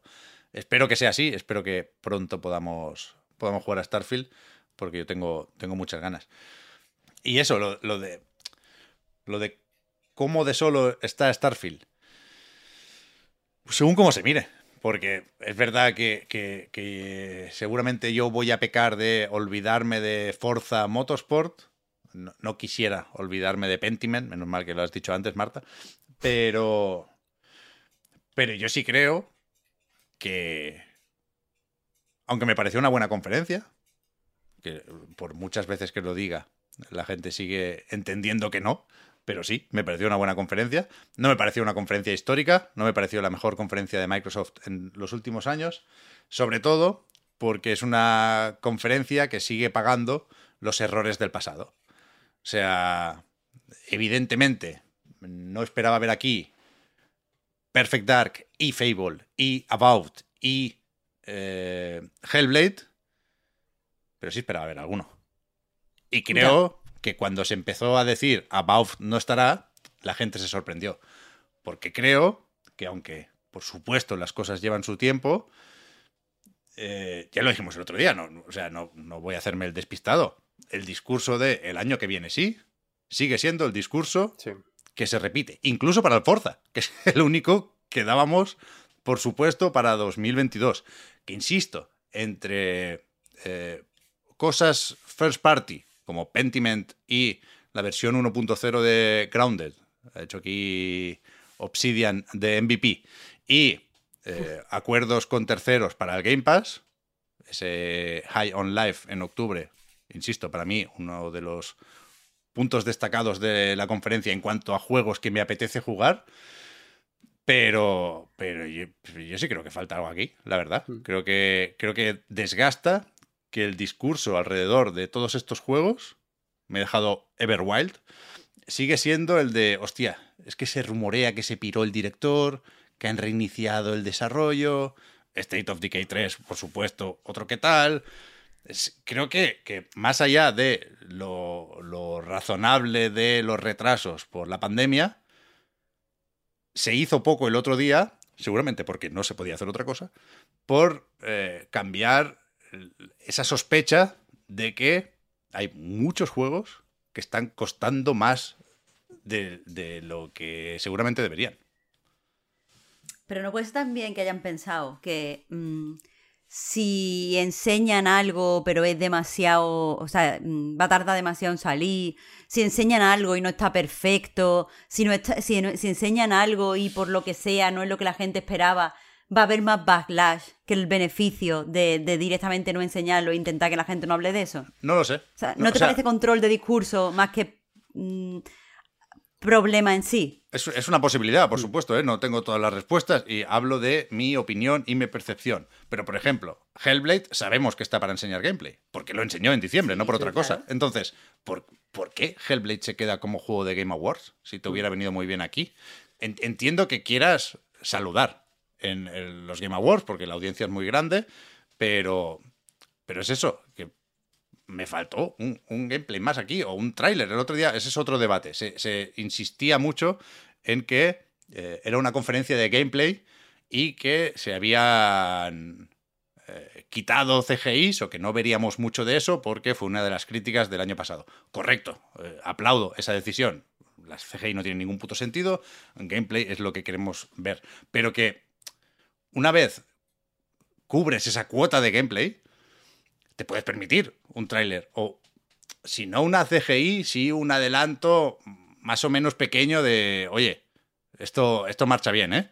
Y si, de nuevo, una vez cubierto el, eh, el espacio de los próximos 12 meses, una vez te permites publicar esa imagen con todas las carátulas en 2022 y la primera mitad de 2023, también puedes hacer una excepción. Igual que la hiciste con Kojima, la puedes hacer con Fable, por decir el, el que a mí más me apetece, ¿no? Quiero decir que sea, tú lo que estás la- diciendo es de haber metido al final como un montaje Un de fuá, y fuá. Próximamente. Por, ritmo me, un- me un- pegaba. Porque un One More de- Thing. Es que Starfield no es, Sí, un- One no More es- Thing. no es One More Thing. Starfield Sí, es sí, un melocotonazo, pero no es un One More Thing. Es el juego que esperábamos jugar el 11 del 11 y no jugaremos el 11 del 11. Claro, y encima es denso, lo que enseñaron justo es denso, o sea que Claro. perfectamente, incluso por ritmo, tenía sentido después un One, un One More Thing pequeñito, Que- 30 que- segundos, un que- minuto. que- One more thing. O sea, cuando pido una cosa más, no estoy diciendo que lo que se hizo se hiciera mal. O sea, todo esto, guay, perfecto. Hasta aquí y uno más. Sí, Entonces, sí, si no hay uno más, que claramente faltaba un chimpón, pues a mí me da por mal pensar. Porque, porque soy así de gilipollas, ¿eh? No te digo que no. Pero es que, de nuevo, eh, se habla todo el rato de, no, es que este se ha reiniciado, ha habido un, un reboot. No, es que el, el director se piró. No, joder, lo, lo poquito que sabemos de Perfect Dark es, es demencial. No, ahora vamos con Crystal Dynamics. Espérate, que lo han comprado en Bracer Group. ¿Y ahora qué hacemos? Bueno, no, seguimos, para adelante, aquí no ha pasado nada. Joder. Yo estoy de acuerdo ¿Uno? en que... ¿Uno que no dé problemas, macho? Mm, Sí, yo estoy de acuerdo en que, en que habría estado bien, y clu- incluso podemos decir que habría faltado una sorpresita final o en el medio o donde sea, ¿no? Supongo que al final por, por lo que significaría por estar al final precisamente.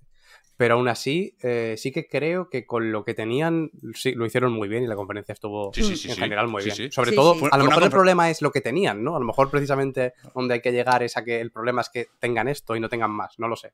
Pero desde luego con lo que tenían está bien. Y sí que creo que mm, lo que decías de la estrategia de, mm, de Microsoft, de, bueno, que la estrategia, ¿no? El discurso de Microsoft de este año es el bueno, que es verdad que mm, yo estoy un poco, un poco aburrido, pero la realidad es que cuando lo sea lo va a ser de verdad. Este Lo no, el que viene. también. Pero sí, sí, sí, sí, es impepinable. Evidentemente es impensable que cancelen todos esos juegos y que no salgan juegos van ninguno. a estar y, joder, Van a y la mayoría van a estar bien. O sea, es que Sí, sí. Lo, lo más probable es que encima es que la mayoría estén bien. Sin O sea, duda, que sin en- duda. Encima, la, la desventaja, o o bueno, la ventaja más bien que puede tener el Geoff en su evento es que no, no está representando a nadie en particular, ¿no? Él muestra lo que hay, pero claro, Microsoft se está representando a sí misma.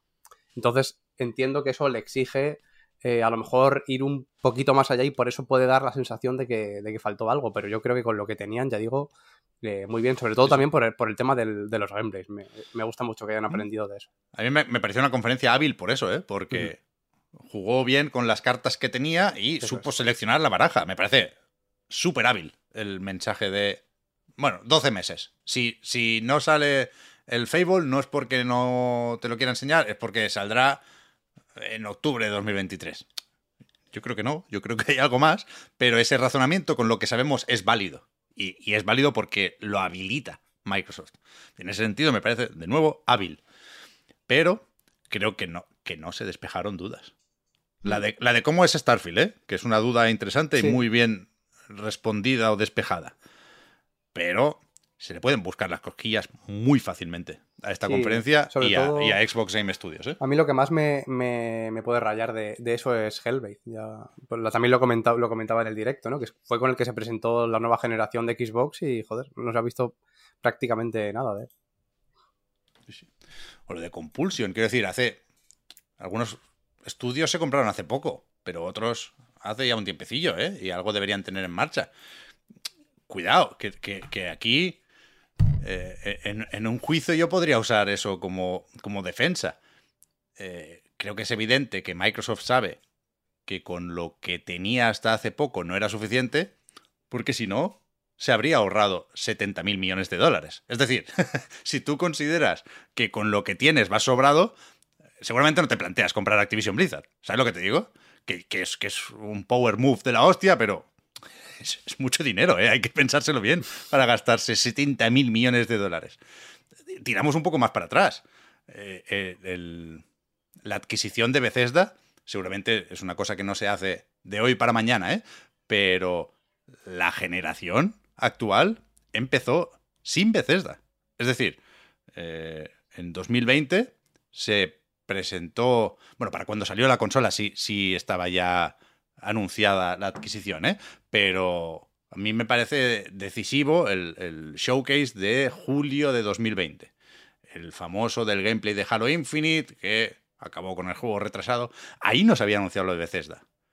Después de anunciar todo eso, insisto, Fable, State of Decay 3, About, Forza Motorsport, que este sí que existe al caer, no sé si alguno más, después de esto se dijo, uff, necesitamos algo más y lo necesitamos ya.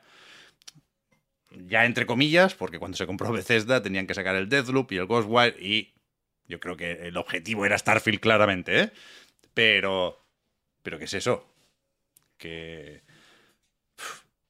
está siendo difícil ganar tiempo hasta que dan sus frutos las adquisiciones, ¿eh? No voy a entrar. No, no, otra vez no. Sí, yo creo, yo creo que sí dar un poco vueltas a lo mismo, pero, Sí, pero sí. bueno, al final es eso, que, que llegamos a que sí, pero eh, la realidad es que este sí que tiene que ser el bueno de verdad, supongo, ¿no? Sí, porque esto seguramente lo dijimos el año pasado. Pero bueno, sí, Sí, sí. lo dijimos. Seguramente también. Que está la cosa muy mala, ¿eh? Que no, no solo es la pandemia, es la escasez de semiconductores, la guerra en Ucrania, por supuesto, por supuesto. Está la cosa mala, pero me parecería, en mi caso, ¿eh? Y aquí me expongo sin, sin, sin que Oscar y Marta tengan que pringar por ello, me parecería cobarde no señalar esto y no abrir este melón, la verdad. Bueno, ya está, no pasa nada, no pasa nada.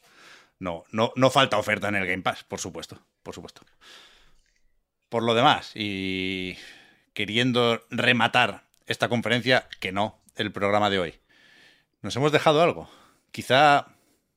O sea, ya, he dicho al principio que no íbamos a detenernos en todos los juegos, ¿eh? Pero seguramente sería raro no detenernos en Diablo 4, que tuvo mucho protagonismo, que era además la, la- la vuelta a casa un poco de Rod Ferguson y que está eh, la cosa esta de, que- de que no está de momento Game Pass Day One, pero no creo que sea, ni creo que sea así para cuando esté listo el juego, ni creo que eh, por cómo pinta Diablo 4 necesite de Game Pass para convencer, ¿no? A mí me gustó Sí. mucho. Decíais que Víctor, eh, la verdad es que todavía no he tenido tiempo de ver la conferencia en la Night. Esta noche sí que sí. Pero decías que Víctor no, no estaba convencido. No del todo, es verdad, ¿eh? Justo Víctor... ¿Pero por qué? eh? Eh, Estaba como muy serio al principio. O sea, reconoció Diablo eh, en dos frames. O sea, fue como Diablo 4. Sí, como. Sí, sí, fue, fue- fue bastante bestia eso, ¿eh? Increíble. Pero eh, después, como que no terminaba de, de emocionarse. eh, Lo de la Creo que personalización le- le, echo para atrás, por ejemplo. lo de la. Sí, sí. Pero yo creo que no- Diablo no le Immortal ha hecho mucho daño. Sí, yo creo que influye. De hecho, también. dijo que debería dar vergüenza enseñar Diablo 4 después del Diablo Inmortal. Así lo dijo. Supongo No, que no. también lo que rodea a, a Blizzard entiendo que quita un poco el entusiasmo en general. Pero bueno, no creo que. Yo creo que va también por el juego en sí mismo, ¿eh? Más allá, más allá de eso. Yo creo que desde fuera lo veíamos con un poco más de optim- de optimismo, ¿eh? Yo sí que jugué al 2 y al 3 y, me gustaron. No estoy tan metido como Víctor a lo mejor. Pero precisamente no estando tan metido, eh, sí que convenció bastante, al menos en mi opinión. A mí me gustó mucho, ¿eh? Yo, o sea, ojalá lo metan en Game Pass por, por, por la conveniencia del asunto y también porque si lo meten en Game Pass yo lo probaré seguro. Si no, ya veremos. Pero me, me apetece probarlo, vaya. Cuanto más fácil me lo pongan, mejor para mí. Sí, sí. Y, si- y si no es en Game Pass, en cualquier otro sitio, ¿eh? que esto es de nuevo multiplataforma. Se sabía ya lo de One y Play 4, ¿no? El anuncio fue que se suman versiones específicas de Serie X, Serie S y PlayStation 5, eso es. Y eh, habrá crossplay y cross progression entre todas las plataformas. O sea, Lo que que. Opciones las que queráis. Lo que no sé exactamente, porque sí que es verdad que con Bethesda como que no empezaron a meter realmente juegos hasta que no se cerró el acuerdo del todo, pero el acuerdo entre sí ya lo tienen, ¿no? Entiendo que están esperando a que organismos reguladores eh, confirmen la, la compra y acabar de cuadrar X cosas, supongo. Pero supongo que sabiendo ya lo que hay y que, y que es, es más o menos inminente, Sí, no, y- no entiendo por qué no meterían ya los juegos, ¿no? Ya, yo, yo me imagino que es legal, entre comillas, negociar un, un- un Game Pass Day One con Activision, que, que no solía hacerlo, pero, pero que igual no conviene, ¿no? Con la investigación, igual podría parecer que Mm. te da un poco igual eh, que te estén, eh, pues eso, validando o investigando la operación y que, y que tú vas por tu cuenta. Yo creo que, joder, precisamente por eso, no creo que sea casualidad, no se anunció ninguna compra en, en, Hmm. en el evento del otro día, por primera vez en varios años. ¿eh? Bueno, el año pasado se anunció alguna compra. Ah, no me acuerdo. Pero que, que eso, que ahora toca portarse bien, en ese sentido, ¿eh? en, en lo de gastar poco dinero y no, no poner en peligro, por supuesto, algo tan decisivo y tan importante en lo estratégico como es la compra de, de Activision Blizzard, sí, sí. Pues eso, es verdad que nos faltaba Diablo. A Víctor en general la conferencia le gustó, ¿no? El rato que estuve yo eh, Es que, por teléfono eh, al yo- final. le- le Yo creo que con bien. Víctor fue todo, todo para arriba. O sea, to- eh, empezó como frío, el Diablo le dio bajona, eh, evidentemente lo del Forza le dio, o del Motorsport le dio mm, mucha bajona, pero es que después se flipó con el Starfield de una manera. sí. O sea, es la persona más entusiasta del Starfield que he visto hasta el momento. Así que, Bueno, es que Todd Howard, yo tenía ganas de verle ¿eh? también. O sea, la, parte del, del formato, de la forma y no del fondo, eso ya lo damos un poco por, por hecho, ¿no? Eh, Joder, menos mal. Han aprendido un poco todos a hacer presentaciones. Pero hace unos años nos quejábamos mucho, muchísimo de eso, yo en particular, ¿eh? de las chapas, de enseñar los juegos mal. Yo creo que en ese sentido la conferencia el otro día fue casi perfecta por el reparto de. por el ritmo, vaya, y por el reparto de gameplay, de enseñar mucho juego, pero no enseñar solo juego. De vez en cuando que aparezca alguna cara para humanizar la compañía y soltar el mensaje que todo el mundo quería escuchar. Y, y en ese sentido, lo único que me falló, en el sentido del ritmo, quiero decir, fue que, que sí hubo un, bache a la mitad considerable. ¿eh? Me faltó algún juego con un poco más de fuerza a los, ¿qué? 50 minutos de conferencia. Cuando salió el del meca de la granja, pero como vosotros no sabéis dónde están las cosas buenas en los videojuegos, pues pareció Valle. A Pero mí bueno, me e- pareció. era una un excepción del Valle, yo creo, pero, pero sí que estaba por ahí seguro, justamente por ahí, de hecho. No Sí, sé si sí, estaba eh, también por ahí lo del Víctor- Minecraft. Justo. Víctor estaba diciendo: Este es el momento Valle. Mm. Y sale un puto meca en una granja. Y yo, pero vamos a ver, este hombre es ciego. ¿Sabes? Pero bueno, si vosotros llamáis a eso Valle, pues así estáis. Hubo Sí, el. Grounded tampoco tuvo mucho. no, me podría esperar que tuviera un poquito más de repercusión lo del Grounded, pero se ha quedado un poco Sí, ahí. creo que tiene, tiene una comunidad muy cerrada en sí misma. Mm. O sea, yo creo que ha hecho feliz a la gente, pero la gente que juega el Grounded, eh, pues está a sus cosas. Mm, había en el tráiler había, había el mensajito ¿eh? de 10 millones de jugadores. Que Mm. evidentemente hubo un pico al principio porque no sé cómo de natural o de artificial fue, pero la cuestión es que los primeros días se jugó mucho en Twitch y, evidentemente pues estando en Game Pass el acceso anticipado lo probó mucha gente, yo entre ellos. Y, después supongo que han, que han seguido ahí menos entre los que se cansaron y los que, eso también lo he leído varias veces, ¿eh? habiéndoles gustado mucho eh, ese game preview, dijeron, vale, no quiero ver más, enséñamelo cuando esté terminado, insisto, septiembre de, de 2022. Yo, yo creo que, que sí van a funcionar, pero que si no hay acciones publicitarias de por medio, no lo va a petar como un Sea of Thieves. Pero vaya, habrá acciones publicitarias, claro, se va a promocionar el juego. A ver, a ver cuánto, a ver cuánto. Y con esto yo me temo que sí, que podemos poner un poco de música y pasar al PC Gaming Show. Many of us have those stubborn pounds that seem impossible to lose, no matter how good we eat or how hard we work out. My solution is PlushCare. PlushCare is a leading telehealth provider with doctors who are there for you day and night to partner with you in your weight loss journey. They can prescribe FDA-approved weight loss medications like Wagovi and Zepbound for those who qualify. Plus, they accept most insurance plans. To get started, visit plushcare.com slash weight loss. That's plushcare.com slash weight loss. Hi, I'm Daniel, founder of Pretty Litter. Cats and cat owners deserve better than any old fashioned litter. That's why I teamed up with scientists and veterinarians to create Pretty Litter. Its innovative crystal formula has superior odor control and weighs up to 80% less than clay litter. Pretty Litter even monitors health by changing colors to help detect early signs of potential illness. It's the world's smartest kitty litter. Go to prettylitter.com and use code ACAST for 20% off your first order and a free cat toy. Terms and conditions apply. See site for details.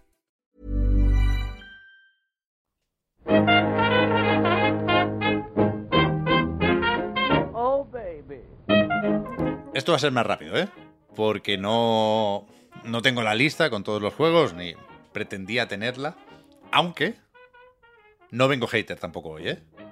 No, no estuvo súper bien, no fue una fiesta de los videojuegos, no fue una noche mágica, pero sin duda el PC Gaming Show más digerible que yo recuerdo.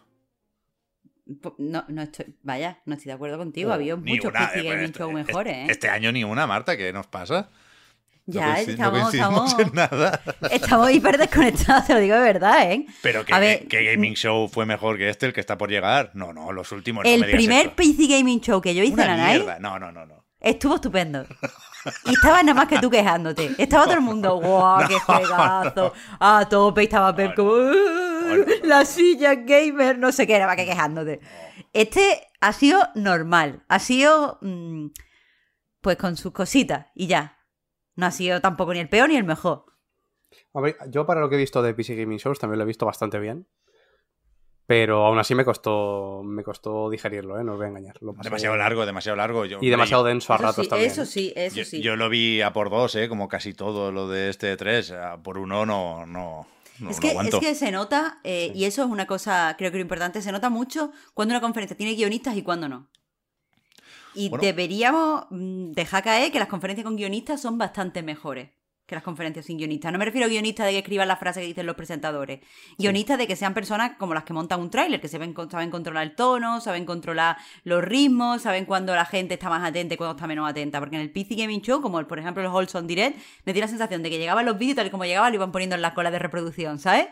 Y es como, a ver, no, ¿eh? No, que es que no es lo mismo.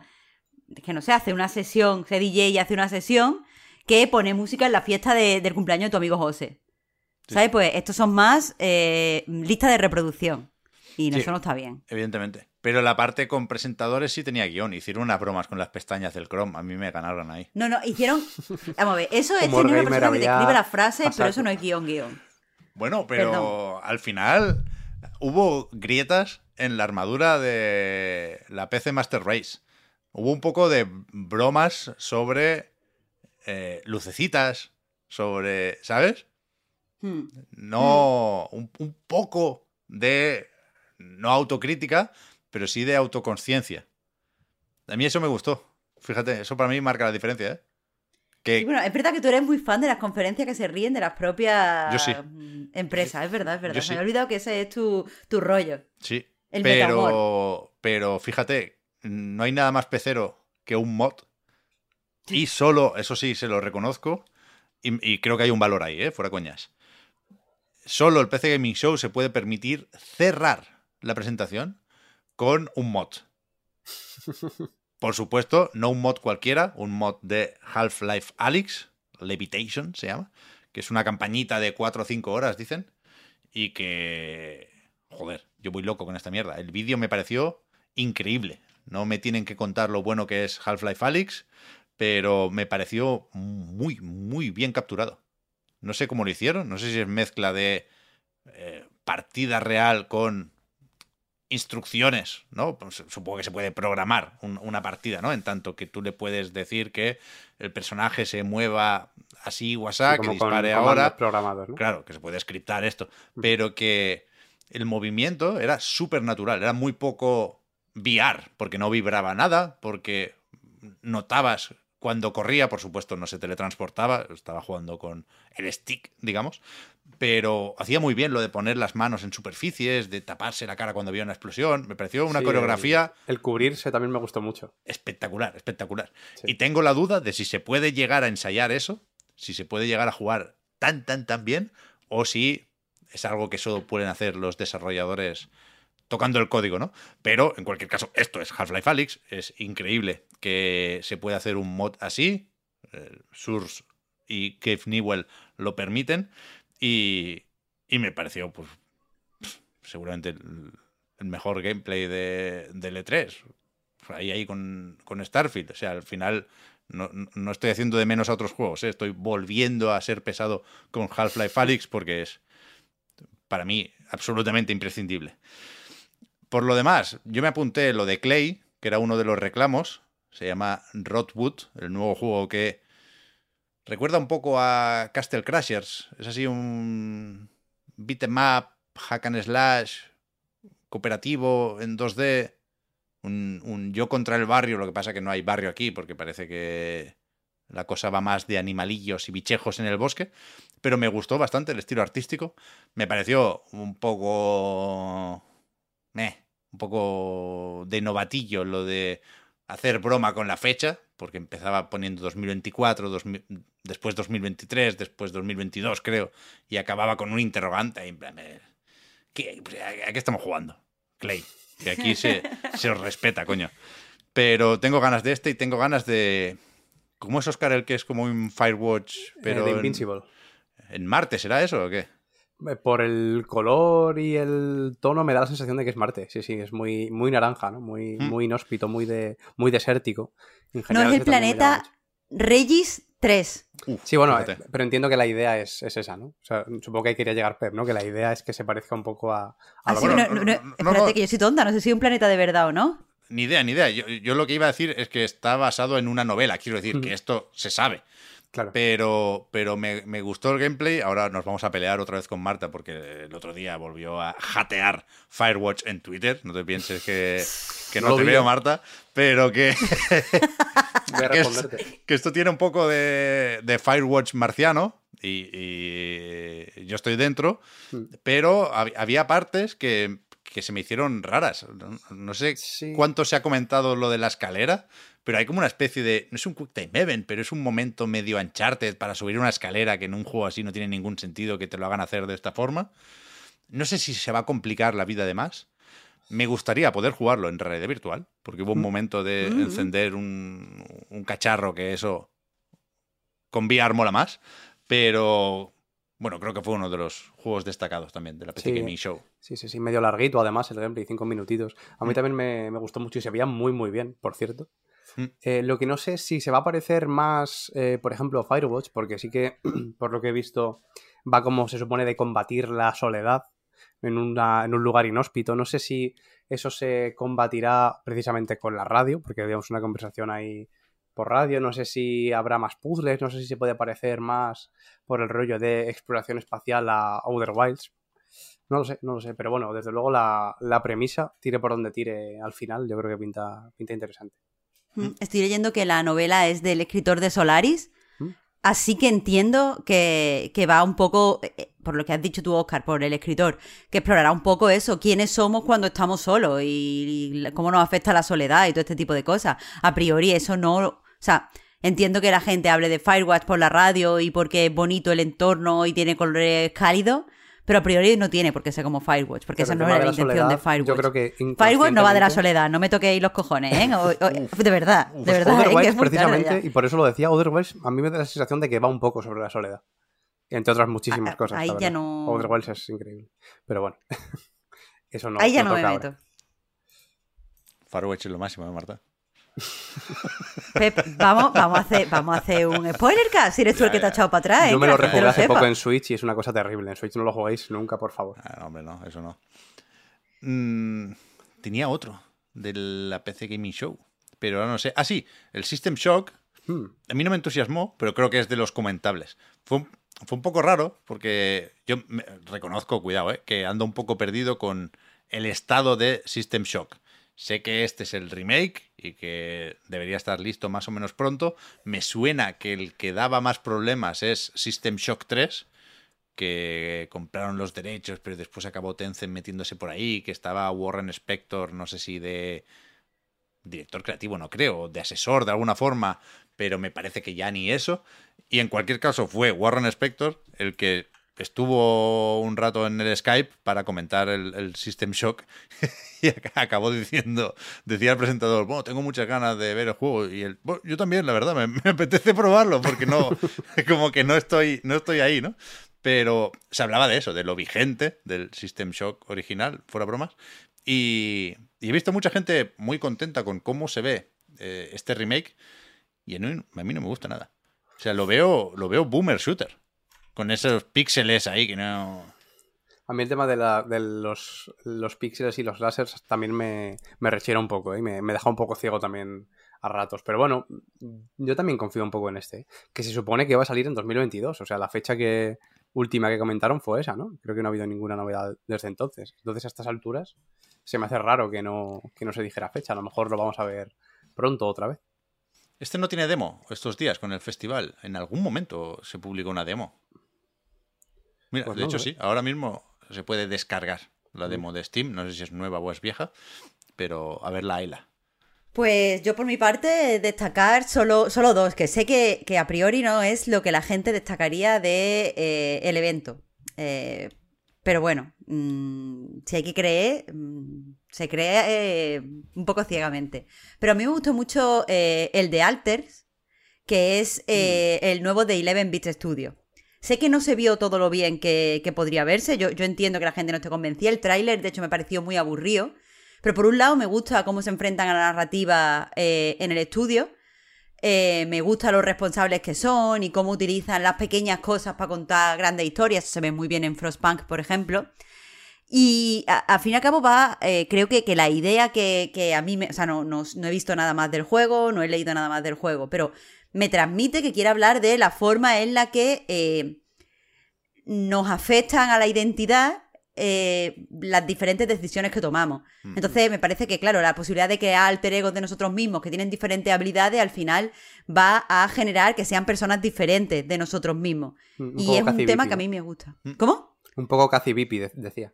Pero bueno, a mí la, la sensación, más que por, por lo de las decisiones, Marta, eh, me, lo de lo- las diferentes personalidades, quiero decir, me da la sensación de que puede tirar más por eh, las circunstancias, ¿sabes? Particulares, más allá de las decisiones. Pero bueno, al final todo, todo es especulativo.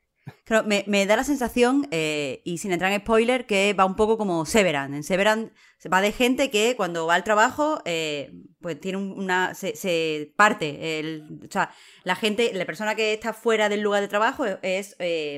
No se acuerda de lo que ha hecho cuando estaba trabajando, porque hay- le hacen un procedimiento. Y eh, eh, la, la serie juega mucho con. Son las mismas personas las que están dentro que las que están fuera, porque es el mismo cuerpo pero mm, no se comportan igual. Entonces creo que va a, a tratar un poco ese tema y es un tema a priori que, que me interesa y que me parece muy actual ahora que estamos en la época de la, de la superidentidad. Así que, que filosóficamente me, me llama mucho la atención, pero tengo que ver más. Eh, yo quiero trailer- confiar por el estudio. Un trailer Dime, dime, incómodo, perdón. además, ¿eh? Me daba la sensación de que a mí se me hizo más o menos incómodo en el buen sentido, supongo que era un poco la, Hmm. la idea, pero, pero sí, sí. Yo Pero- destaco pero otro aburrido, rápidamente. Bueno, aburrido. perdona, Marta. Sí, sí, dime, dime, perdón. Eh, No, que solo quería destacar otro rápidamente, que es el Nitro Kid, que me gustó, me gustó mucho al Uf. verlo, que es de, de estrategia. Lo estuve jugando en... ¿Eso qué quiere decir, Marta? Que a ti, a ti te... no es te más gustó feo que un, que un Sí. cojón. Feo Madre es, mía, qué feo cosa más horrenda. te- Feo, fe- feo es, sí, sí. El pixel art ese yo creo que, que ya no... Pero, pero la mezcla es que no es solo pixelar, es como pixelar en una parte, pero la otra son como dibujines. Ah, como dibujado. Los, dibuj- los dibujos están bastante guays, la verdad. Sí, pero el te lo pixel digo. art es una Pero mierda. no, no y las animaciones. No tiene sentido una cosa con la otra, desde luego. eh. Pero el sistema a mí me ha parecido bastante interesante. Lo único que he probado la demo y soy bastante malo, eso sí que os lo tengo que decir. He, he aguantado. Entiendo que van como runes en los que vas eh, avanzando mientras te mueves por cuadrantes en cada pantalla, que cada uno, pues. Tienes unos objetivos, ¿no? Tienes que a lo mejor eliminar a tres enemigos, en otro a lo mejor tienes que eliminar al jefe del escenario, aunque también hay otros enemigos por ahí y todo lo haces a través de cartas, ¿no? Que tienes, pues a lo mejor cuatro puntos de energía cada, cada turno y te tienes que gestionar las cartas que cada uno tiene, pues eso, vale un punto de energía, cero, dos o, o los que sean. Que la premisa tampoco es que sea especialmente eh, rompedora, ¿no? Eso lo hace, yo que sé, Hearthstone, por decirlo, por decir uno cualquiera. Aunque el entorno es, eh, cambia un poco todo.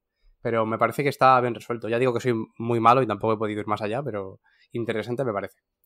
Guay, guay. Yo, eh, pues el otro que quería destacar, que también tiene, tiene demo, ahora después la, la comento en, en A Night, porque sí que está en el Steam Netflix.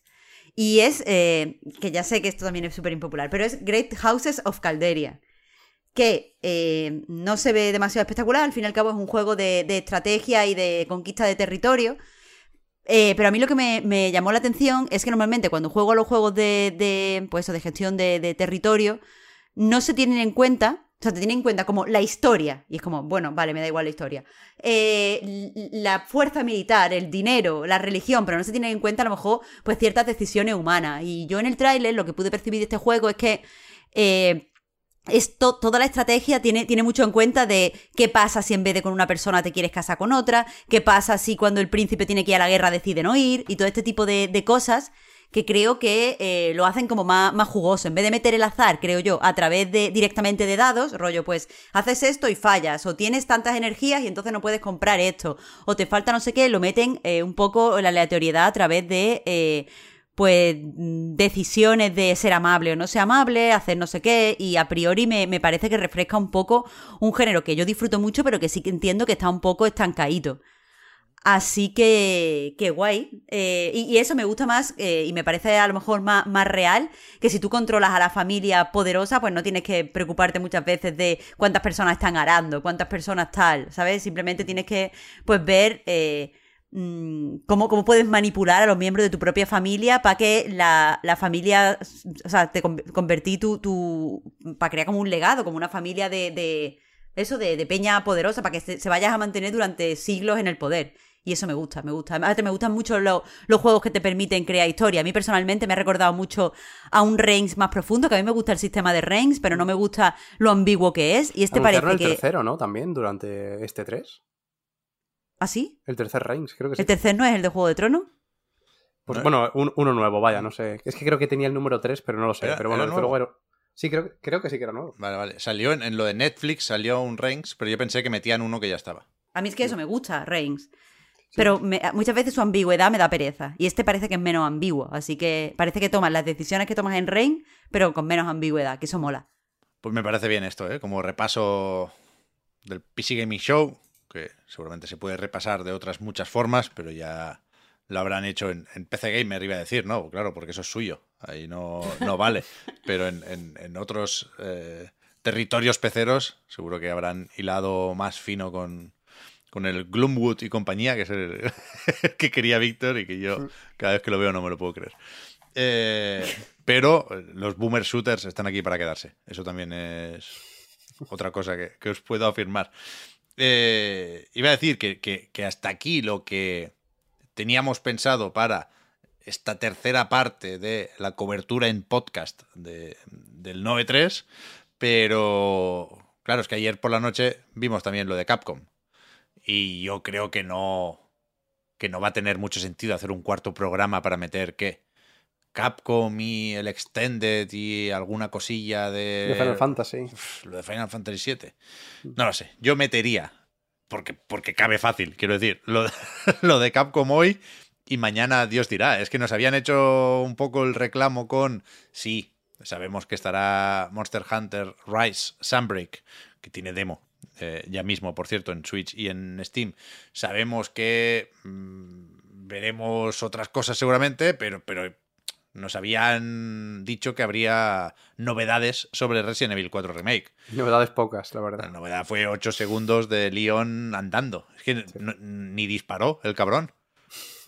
Apuntó, ¿eh? Hizo ahí un amago, Sí. como... pero, La pero no disparó, sí. Lamentable, en la conferencia de sacar a pipa. Sí, sí, sí. Solo Lament- sacar a pipa. Otra vez la sacó para enseñarla. Lamentable. Y el Street Fighter ni siquiera enseñó personaje nuevo. Pero ¿para qué hemos venido aquí? A ver el puto Exoprimal, con perdón. Bueno, supongo que la noticia es eh, sobre todo lo de los DLCs, bueno, los DLCs, el. DLC de Resident Evil, que al final Mm. ya lo anunciaron, que va sí. sobre, sobre Rose, sobre la hija, 16 años después. Y eh, el tema del el Resident Evil 2 Remake, el 3 Remake y el 7 para nueva generación, que joder, me... eso sí que me apetece, ¿eh? El 2 Remake, con cómo se veía ya, desde luego tengo muchas ganas de, de probarlo. Sí, sí.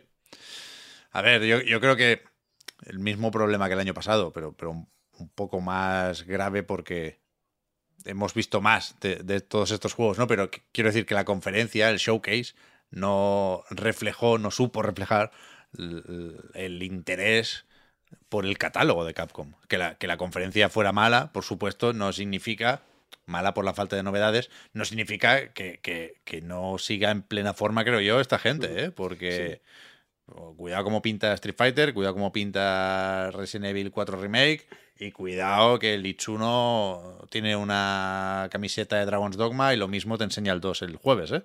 Y seguro que gran parte de la comunidad también, aunque a lo mejor a nosotros tres en particular no nos interese tanto, el tema de, mm, del Monster Hunter Rise, la expansión, seguro que, que a Víctor le encantó lo que vio, vaya. Sí, sí.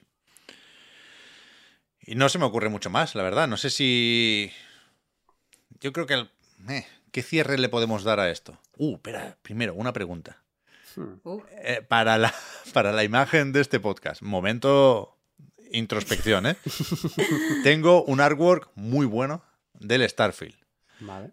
pero que seguramente ocupará la mitad de la miniatura de YouTube. En la otra mitad, ¿qué, qué- qué ponemos? Hombre, según vosotros, la foto del Kojima. No, pero no Pero, vale. pero eso ya era, es para cubrir eh, lo de Xbox, ¿no? Entiendo. Bueno, eh, esa es la duda. ¿Qué, qué hago aquí? ¿Pongo un representante del PC Gaming Show? No tiene por qué, puedo poner dos de Xbox. Sí. No, pon un- un- una imagen de la tarjeta esa que anunciaban cada cinco minutos en el PC Gaming Show. O- tenemos, o que se- ser- tenemos que dar una imagen certera. Pero No. también hemos, hemos eh, dedicado mucho más tiempo. Se puede dividir en tres y poner dos de. O sea, al Gideo y al Starfield. Y luego una tercera parte de. No, pero es que no solo sé. quiere cosas bonitas. Hideo no, Solo quiere cosas no. bonitas. ¿Lo ves? Es que yo sabía. Hideo no. Él- a él le gusta. No, pero a él le gusta como concepto, no como imagen. mm, Es que tengo un artwork también del Resident Evil 4. Mira es que no, sabía. No, Eh, no, pero no, no. no se lo ha ganado, ¿no? No se lo ha ganado, ¿eh? Pongo un coche del Forza con arañazos y tal. Es que... Que este- es que era un esteta, tío. Es, Pero- que, es que no hemos dicho nada del Forza, pero tú lo vas a poner porque está No, pero... Bueno, si no, ¿qué pongo? Pongo la calavera esta del... Invincible, ¿cómo se llame? No me Sí, cuesta. hay un árbol bastante, bastante chulo, ¿eh? Justo del Invincible. Hombre, Por yo eso, te voy a ¿eh? decir una cosa. Hemos hablado de lo de Rayo, le hemos dado mucha importancia. Y Rayo tiene mucho artwork bonito, ¿eh? Ya eso Sí. que es verdad. Te lo dejo caer. Se puede poner algo de rayos, ¿no? Igual. Yo voy a hacer una confesión. En el borrador lo que tengo puesto es el Hide on, on Life. Que está guay el dibujito. Pero, pero es verdad que este es el típico que solo tiene este artwork, con lo cual me lo puedo guardar para octubre. es que de verdad que planifico mucho los artworks, ¿no? mi, mi car- mi carpeta de, de artworks tiene muchas subcarpetas. Y igual, igual sí está bien lo de Riot, ¿eh? Ahora estoy entre Invincible y Riot. Bueno, no será un problema, no será un pro- pero el de Starfield, muy bueno. Si estáis en Discord, el otro día pasé un WeTransfer de la imagen gigantesca, un JPG de 100 megas.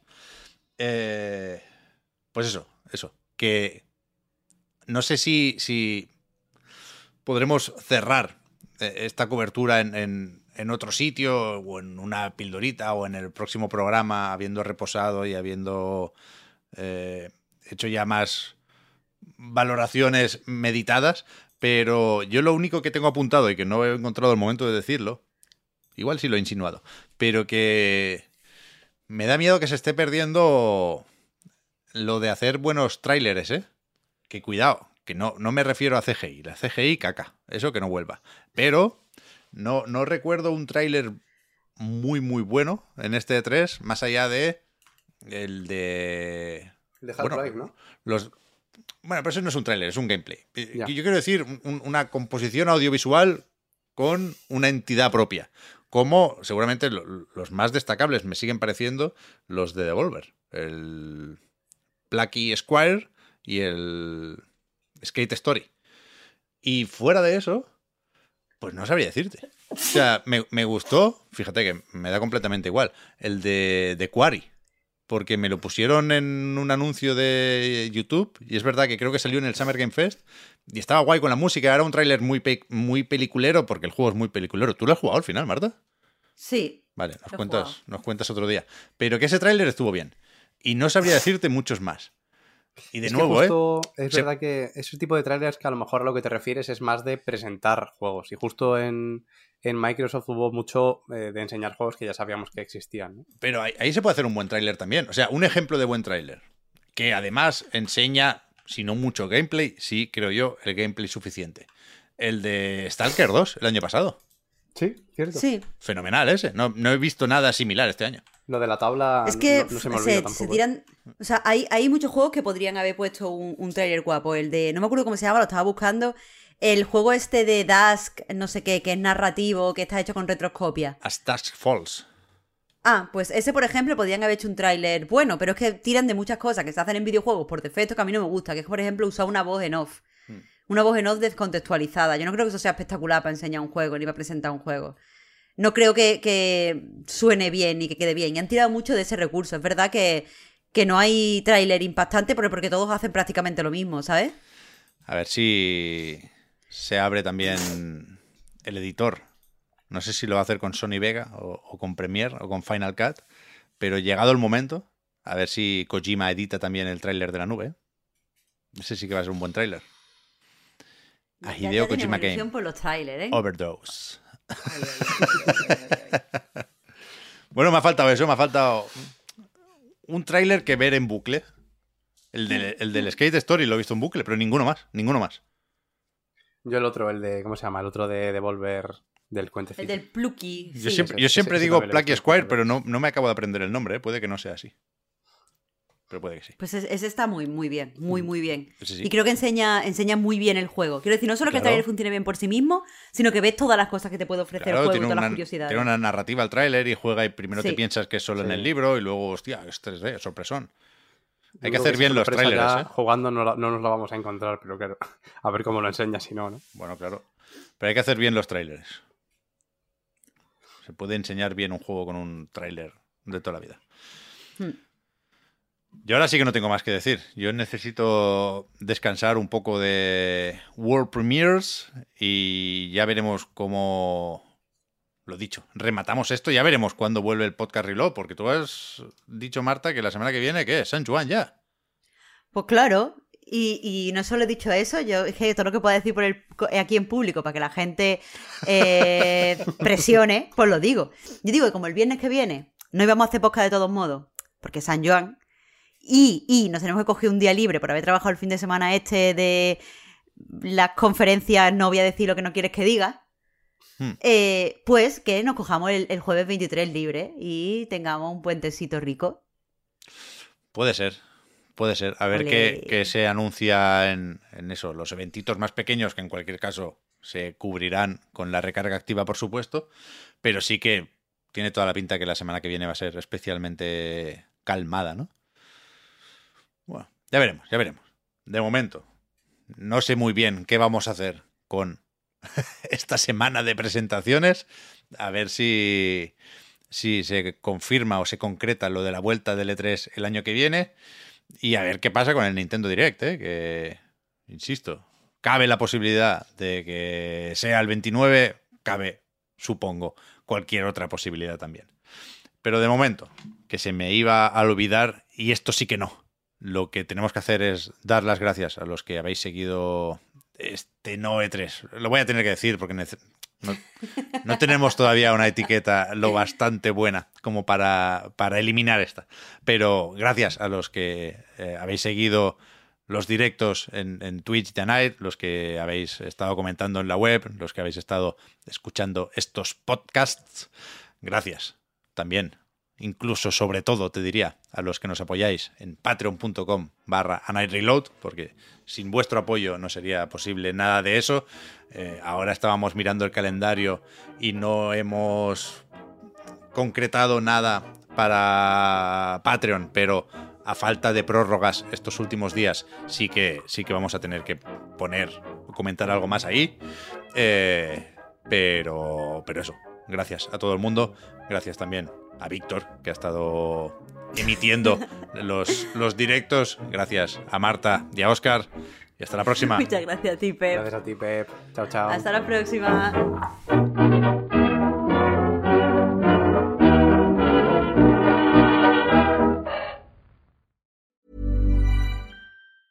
Hi, I'm Daniel, founder of Pretty Litter. Did you know cats tend to hide symptoms of sickness and pain? I learned this the hard way after losing my cat, Gingy. So I created Pretty Litter, a health monitoring litter that helps detect early signs of illness by changing colors, saving you money and potentially your cat's life. Pretty Litter is veterinarian developed, and it's the easiest way to keep tabs on your fur baby's health right at home.